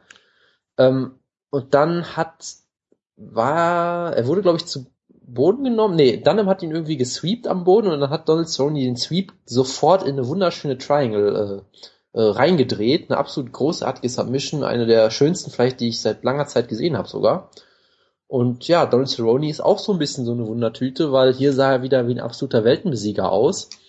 Weil gerade, ich meine, Evan Dunham ist richtig gut und Evan Dunham ist unfassbar hart im Nehmen. Das hat sonst nur Melvin Giard geschafft, der auch eine Wundertüte ist. Naja, gut. Aber Dunham so auch noch zu tappen, ist schon unfassbar beeindruckend und wenn du Jonas hat gerade wieder richtige Probleme. Ich werde den das ist schön, ich, man hört mich ja, wenn ich mich selbst aufnehme. Ähm, ja, also das Ding ist halt, wenn Donald Cerrone so kämpft, denkst du halt wieder, er kann eigentlich jeden besiegen und dann hat er halt wieder so einen Stinker zwischendurch, also es ist halt immer Licht und Schatten bei ihm. Ach, wenn du das aufnimmst, hört man dich an der Aufnahme auf jeden Fall. Sicher. Den doch über Also, also hört man die, wenn du ganz viel Aussetzer hast. Und wir müssen immer mit diesen Ja, Lücken in unserem Gehirn leben. Also wir sind so wie GSP. Ja, und ich muss das hier alles schneiden wieder. Ach, Das ist, ach, ja. Ach, du machst dann, du dubst das dann noch später. ja, das sowieso. Hervorragend. Ja, nächster Kampf. Ähm, Charles Latis hat gewonnen gegen Ed Herman. Was war los, Wanderlei Silver? Du bist schuld. Du bist schuld. Du. Ich habe Kampf nicht gesehen. Ja, was soll ich dazu sagen? Ach, vielleicht hast du was gesagt, wir wissen es ja nicht. Genau, wir hören dich halt so. Schlecht abgehackt. Vielleicht redest du ja die ganze Zeit. Jonas. Ja, bitte. Ja, sag was. Ja, zu welchem Kampf denn jetzt? Ja, Latis gegen Herman. Was soll ich denn dazu sagen? Der Kampf war scheißen langweilig und Ja, Thales das weiß Latis, ich ja nicht. das, der Thales Latis hat halt dominiert, weil Ed Herman ziemlich doof ist und immer mit Grapplern grappeln will, die besser sind als er und dann wurde er halt wieder dominiert. Und er wurde von ähm, Kim Kim Winslow fertig gemacht, ne? Wie ich verstanden habe. Ja, weil er sich ungefähr 30 Sekunden lang am Käfig festgehalten hat am Stück. Aber kein Punkt abgezogen bekommen. Natürlich nicht, natürlich nicht. Aber dafür wurde er wie ein kleines Kind behandelt, haben alle Leute gesagt. Das kann du, sehr du, gut. du, böser Ed Herman. Das hat er auch verdient. Kriegt er keinen Keks zum Abend. Ja, weiter. Äh, Rick Story hat Brian Ebersole besiegt, Jonas. Leider nicht per Uppercut. Ja, der Kampf war eigentlich ziemlich langweilig, weil er komplett einseitig war und du die ganze Zeit wusstest, dass Ebersol keine Chance hat, aber dafür war er noch relativ unterhaltsam, weil Rick Story halt total bekloppt ist und total unterhaltsam kämpft eigentlich immer. Äh, hätte Rick Story, äh, ach Quatsch, hätte Brian Ebersol auch fast mit einem Legkick äh, TKO besiegen können, hat's dann aber gelassen, weil er ein netter Kerl ist, hat ihn sonst einfach verprügelt. Es war halt ein Kampf, also, es war halt, ja, passierte halt nicht so wirklich viel drin, weil es halt Ja. komplett einseitig war, aber ja, Perez gegen Federo hat mich aber gesehen, den wollte ich darüber reden. bitte. Gab's einen Cartwheel-Kick Achso, Entschuldigung. von Nein, noch, noch nicht mal ansatzweise. Okay. Ich wollte direkt überleiten, weil Gegen- du magst ja Rick Story nicht. Ja, ist richtig. Ähm, Eric Perez gegen Edwin Figueroa. Den habe ich auch gesehen und wollte auch wirklich einen Anfang mal machen. Was ich hier beeindruckend fand, war wirklich Joe Rogan beim Entrance von Eric Perez, wie er so wirklich Sachen aufzieht, wie Eric Perez hatte eine Lucha Libre Maske auf, diese bekannte, die er hat, die er auch von einem bekannten Maskenma Maskenmacher gemacht bekommen hat, also wirklich, er wird damit riesen gehypt in Mexiko, aber wird in der UFC natürlich nicht so gerne gesehen eigentlich, weil die wollen ja nichts mit Wrestling zu tun haben. Also muss Joe Rogan alles dazu tun, darauf hinzuweisen, dass er eine Maske hat, ohne zu sagen, dass er eine Maske trägt und woher sie kommt. Also denkt er sowas wie, oh, er hat, er nimmt die Tradition der Aztekenkrieger und der mexikanischen Kultur in sich auf und seht euch das an. Aber er kann natürlich nicht sagen Lucha Libre und Pro Wrestling. Es ist schon beeindruckend. Und äh, Mike Goldberg hat auch gehypt, die beiden Kämpfer haben sich dazu entschlossen, einen Kampf abzuliefern wie Diego Sanchez und Geber Melendez, weil sie beide Latinos sind und Latinos tun so etwas. Und es geht hier um Latino Pride. Also es war schon ein ähm, beeindruckender Kampf von der Kommentatorenaussicht. Und das war auch wieder so ein Kampf, wo ich wirklich gesagt hätte, Joe Rogan und Mike Goldberg sind Pro-Wrestling-Kommentatoren, da gibt es gar keinen ähm, anderen Ausdruck mehr. Wenn, wenn, sie, wenn die UFC kein hypen möchte, dann sind sie beide sehr neutral und machen richtig normale Kommentatorenleistung. Dann ist Joe Rogan auch meistens ziemlich gut, dann ist er meistens auch sympathisch. Hier ist aber wirklich so, Joe Rogan hat alles, was Eric Press macht, über grünen Klee gelobt, hat überhaupt nichts von Figueroa gelebt, hat, ähm, Perez hatte sehr viele Probleme mit Figueroa gehabt und das darf eigentlich jemand wie Perez, der von vielen Leuten als ein möglicher Star in Mexiko gehypt wird, ist er wahrscheinlich für sehr schon der, den viele Leute da sehen, oh, den müssen wir irgendwie einen Teileshot geben in Mexiko und all sowas. Und dann kriegt er Probleme mit Efren Figueroa, der wirklich nicht viel besser als Leonard Garcia ist und auch meistens nicht besseres Striking zeigt. Und Perez wird von ihm einige Male hart getroffen. Das ist, das ist sehr, sehr schwach eigentlich gewesen. Ich habe ja eigentlich nach dem Kampf gesagt, ja, ähm, ich glaube, ähm, Joe Rogan gesagt, oh, das war ein beeindruckender Kampf von Eric Perez und es war unglaublich, wie er nach dem Kampf gegen Mitsugaki zurückgekommen ist und er hat einen harten Gegner wie Edwin Figueroa hier klar besiegt. Ich dachte eigentlich nur so, ich glaube, der Stern von Eric Perez ist jetzt ganz schön gesungen. Nach dem Mitsugaki-Kampf habe ich nichts gedacht, weil Mitsugaki ist ein schwerer Gegner, gegen den kannst du verlieren, das war ein enger Kampf. Und jetzt ähm, gewinnt er zwar gegen Figueroa klar, aber Figueroa hat eigentlich nichts in der UFC verloren und er macht Perez zu viele Probleme. Also ja, Perez hat noch einen langen Weg vor sich. Ich glaube nicht, dass der jemals da ankommt, wo die UFC ihn haben möchte. Aber er ist erst 23, deshalb deswegen immer ruhig bleiben. Er kann noch Leute besiegen. Und wenn er erstmal gegen Leute gern kämpfen muss wie äh, Prince Albert, dann soll er das wieder tun. Jonas. Äh, ja, ich habe zu dem Kampf ehrlich gesagt nicht viel zu sagen, weil das so ein bisschen der Kampf war, wo ich ein bisschen abwesend war, muss ich sagen. Okay. Und deswegen bin ich reagiert hat, weil ich Jonas ab und zu mal angeschrieben habe, er hat nichts gesagt. Da habe ich gedacht, okay, Jonas schläft auch schon, kann ich auch schlafen gehen. Sehr gut. Jetzt mich ja besser angeschrieben. Ich bin auch nach dem Kampf ins Bett gegangen. Ich habe gar nicht gewusst, dass du überhaupt da warst. Tja, kannst du mal sehen. Ich fliege halt unter dem Du Radar. bist so stealth. Ohne Scheiß. Ähm, Sergio Pettis? Reden wir darüber? Der wurde auch, das, das war noch bei einem Pro Wrestling Kommentatoren. Ich habe da ernsthaft Gedanken gedacht, dass Dana White nach der ersten Runde zu Jerome gegangen ist, sagt, du übertreibst, du übertreibst verdammt nochmal. Bei der ersten Runde hat er nichts gesagt, was Will Camposano gemacht hat. Camposano hat die erste Runde auch verloren, klar, keine Sache, aber er hat einige Konter gelandet, ein paar gute Legkicks, aber es wurde nur gesagt, was Sergio Perez gut macht. Und ab der zweiten Runde hat Jerome sich richtig bemüht, auch Will Camposano zu erwähnen. Und ich habe echt gedacht, da hat irgendjemand Jerome gesagt, okay, du übertreibst. Aber ja, ähm, gutes erster Kampf für Sergio Perez.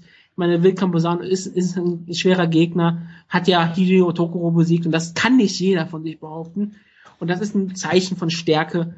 Und ähm, Sergio Perez in seinem ersten Kampf gegen wirklich einen echten Gegner und den hat er besiegt. Ist schon beeindruckend. Also ist ein junger Kerl, hat eine gute Zukunft.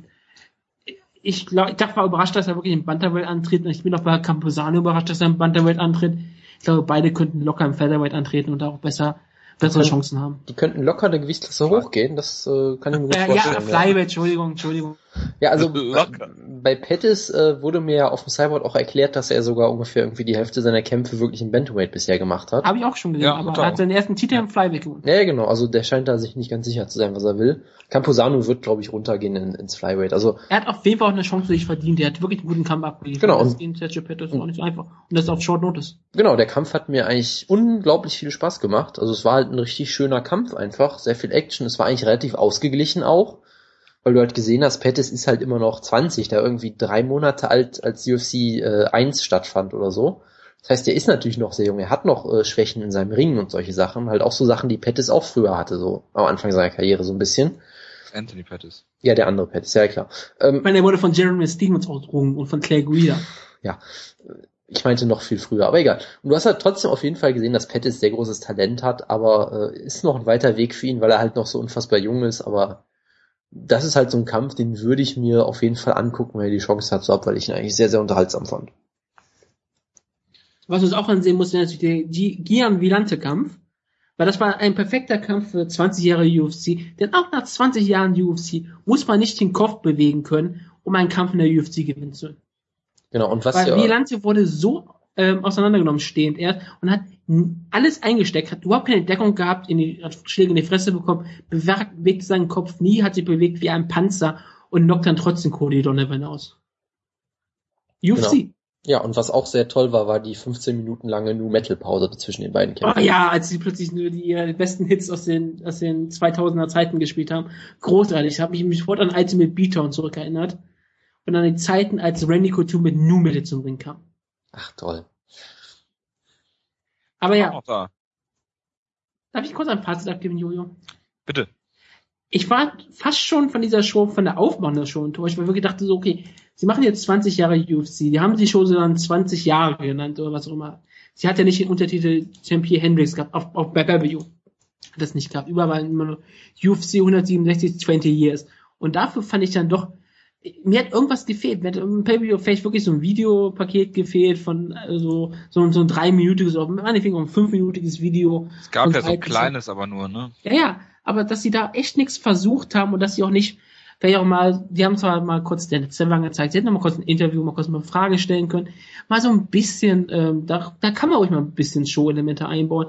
Klar, die Show ist vollgepackt, die ist gestoppt, ich kann es verstehen, dass man dann sagt, okay, wir haben trotzdem fünf Kämpfe, wir haben dieselbe Zeit, aber ja, man, wenn man schon die Show mit so mit 20 Jahre UC promotet und in der Halle so eine riesige Timeline aufgebaut hat, wenn man so ins, in die Arena reingehen konnte, konnte man die Geschichte der UFC abgehen und man hat sich wirklich darum bemüht, sehr viel aufzubauen, gerade so in Las Vegas.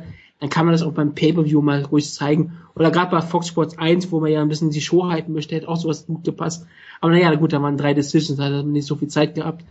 Aber das hat mir echt gefehlt. Ich habe mir dann doch ein bisschen mehr erhofft für sowas. Ja, aber die benennen ja jetzt wieder die Shows, ne? 168 heißt jetzt äh, Leave No Doubt. Es ist, glaube ich, so, mehr, so, mehr so ein Untertitel. Also nicht so, damit Hype, Ja. so wird die heißt die Show ja nicht offiziell. Das ist eine Tagline. Ja, nicht so, ja, aber das haben sie eine Zeit lang haben sie es ja einfach nur wie die Kämpfer genannt, ne? Da haben sie es Ja, komplett ähm, ignoriert, ja stimmt. Jonas, bist du noch da? Ich lebe noch, ja. Ähm, ich muss sagen, ich fand die Show eigentlich so relativ gut. Ich hatte ja so ein bisschen schlechte Erwartungen, aber äh, Noch besser, als du gedacht hast. ja, das war halt auch nicht so schwer, die Erwartungen zu übertreffen von mir, aber es war halt eine solide Show. Und ja, klar, es gab halt keine 20 Jahre äh, Feier, aber das gab der UFC 100, glaube ich, damals auch nicht wirklich sowas, oder? Das macht Nee, die, aber das macht die UFC halt nicht. Ja, klar. Aber das hatte ich deswegen nicht vermisst, weil ich es auch überhaupt nicht erwartet hatte. Darf ich noch mal kurz eins, was mir gerade aufgefallen ist, sagen kann, als ich durch Wikipedia gegangen bin, was mich total schockiert. UFC 169 wird von Cruz und Barrow geheadlined. Das, da haben wir schon mal drüber geredet, ja. Das Weil geht es- doch gar nicht. Das ist doch der Title Unification Kampf. Ja, aber es geht immer nach Gewichtsklassen. Ja, aber nicht, wenn zwei, nicht, wenn es um zwei Titel geht. Das scheinbar. hat Dana White schon mal ganz klar formuliert. Ja, freu dich doch Ich einfach. fühle mich enttäuscht von Dana White. Das ist unfassbar. du, bist Deswegen bist du keine enttäuscht von Dana White. Er hat keine Integrität. du bist enttäuscht, dass Dominic Cruz ein Pay-Per-View headlined. Das äh, werde Ja. ich mir auch Okay, an Okay, die das, das ist, äh, stimmt ja. Oh. das werde ich mir an die Und weil Wand du hängen. gedacht hast, dass- Und weil du gedacht hast, dass J äh, Jeremy Stevens heute Nacht kämpfen wird. ja, weil Dana White das behauptet hat damals, als er Knast war, genau. Ja, Gut. Der war gut, der war gut, der war gut. Vielen, vielen Dank. Witze werden also doch besser, je öfter man sie bringt. Gut. Ähm, gibt's noch irgendwas, was wir vergessen haben? Also von mir aus äh, sind wir, glaube ich, durch. Gut, wir äh, melden uns nächste Woche wieder. Dann äh, reden wir über die Bellator-Show. Wir reden über ähm, das TAF 18 Finale, wobei ich wahrscheinlich noch ungefähr die Hälfte der TAF-Folgen äh, wiederholen muss. Oder, oder äh, gucken muss, bevor ich irgendwas zu TAF sagen kann. Es ist, es ist jetzt Gray Maynard Diaz 3, ne, offiziell, ne? Ja, man Ja. weiß, man weiß ja immer noch nicht, ob äh, Diaz überhaupt heißt auftauchen es? wird. Äh, und und wird ja- offi also offiziell ist es ja der zweite Kampf, weil der Kampf für Ultimate Fighter war ja ein Exhibition-Kampf. Das, das meine ich ja, da finde ich das so komisch. Ich glaube, in den Hype-Video stand da einmal eine 2, Ne, Und eine auf dem drei Poster steht auf dem drei, Poster. Ja. aber in diesem Hype-Video stand glaube ich eine 2 da. Deshalb war ich so verwirrt. Machen die das offiziell als dritten Kampf oder als zweiten Kampf? Wie der auch sei. Das ist auf jeden Fall die komischste Trilogie, die man je sehen muss. Das Absolut, heißt, nächste Woche gibt's eine kürzere Ausgabe. Ähm, ich wünsche euch allen einen guten Start in die Woche und äh, bis dann. Ciao, ciao. Feier schön, Stricker. Oder hast schon gefeiert oder was auch immer, wenn du immer diese hörst. Alles Gute vorträglich. Zu deinem nächsten Geburtstag, zum 28. dann.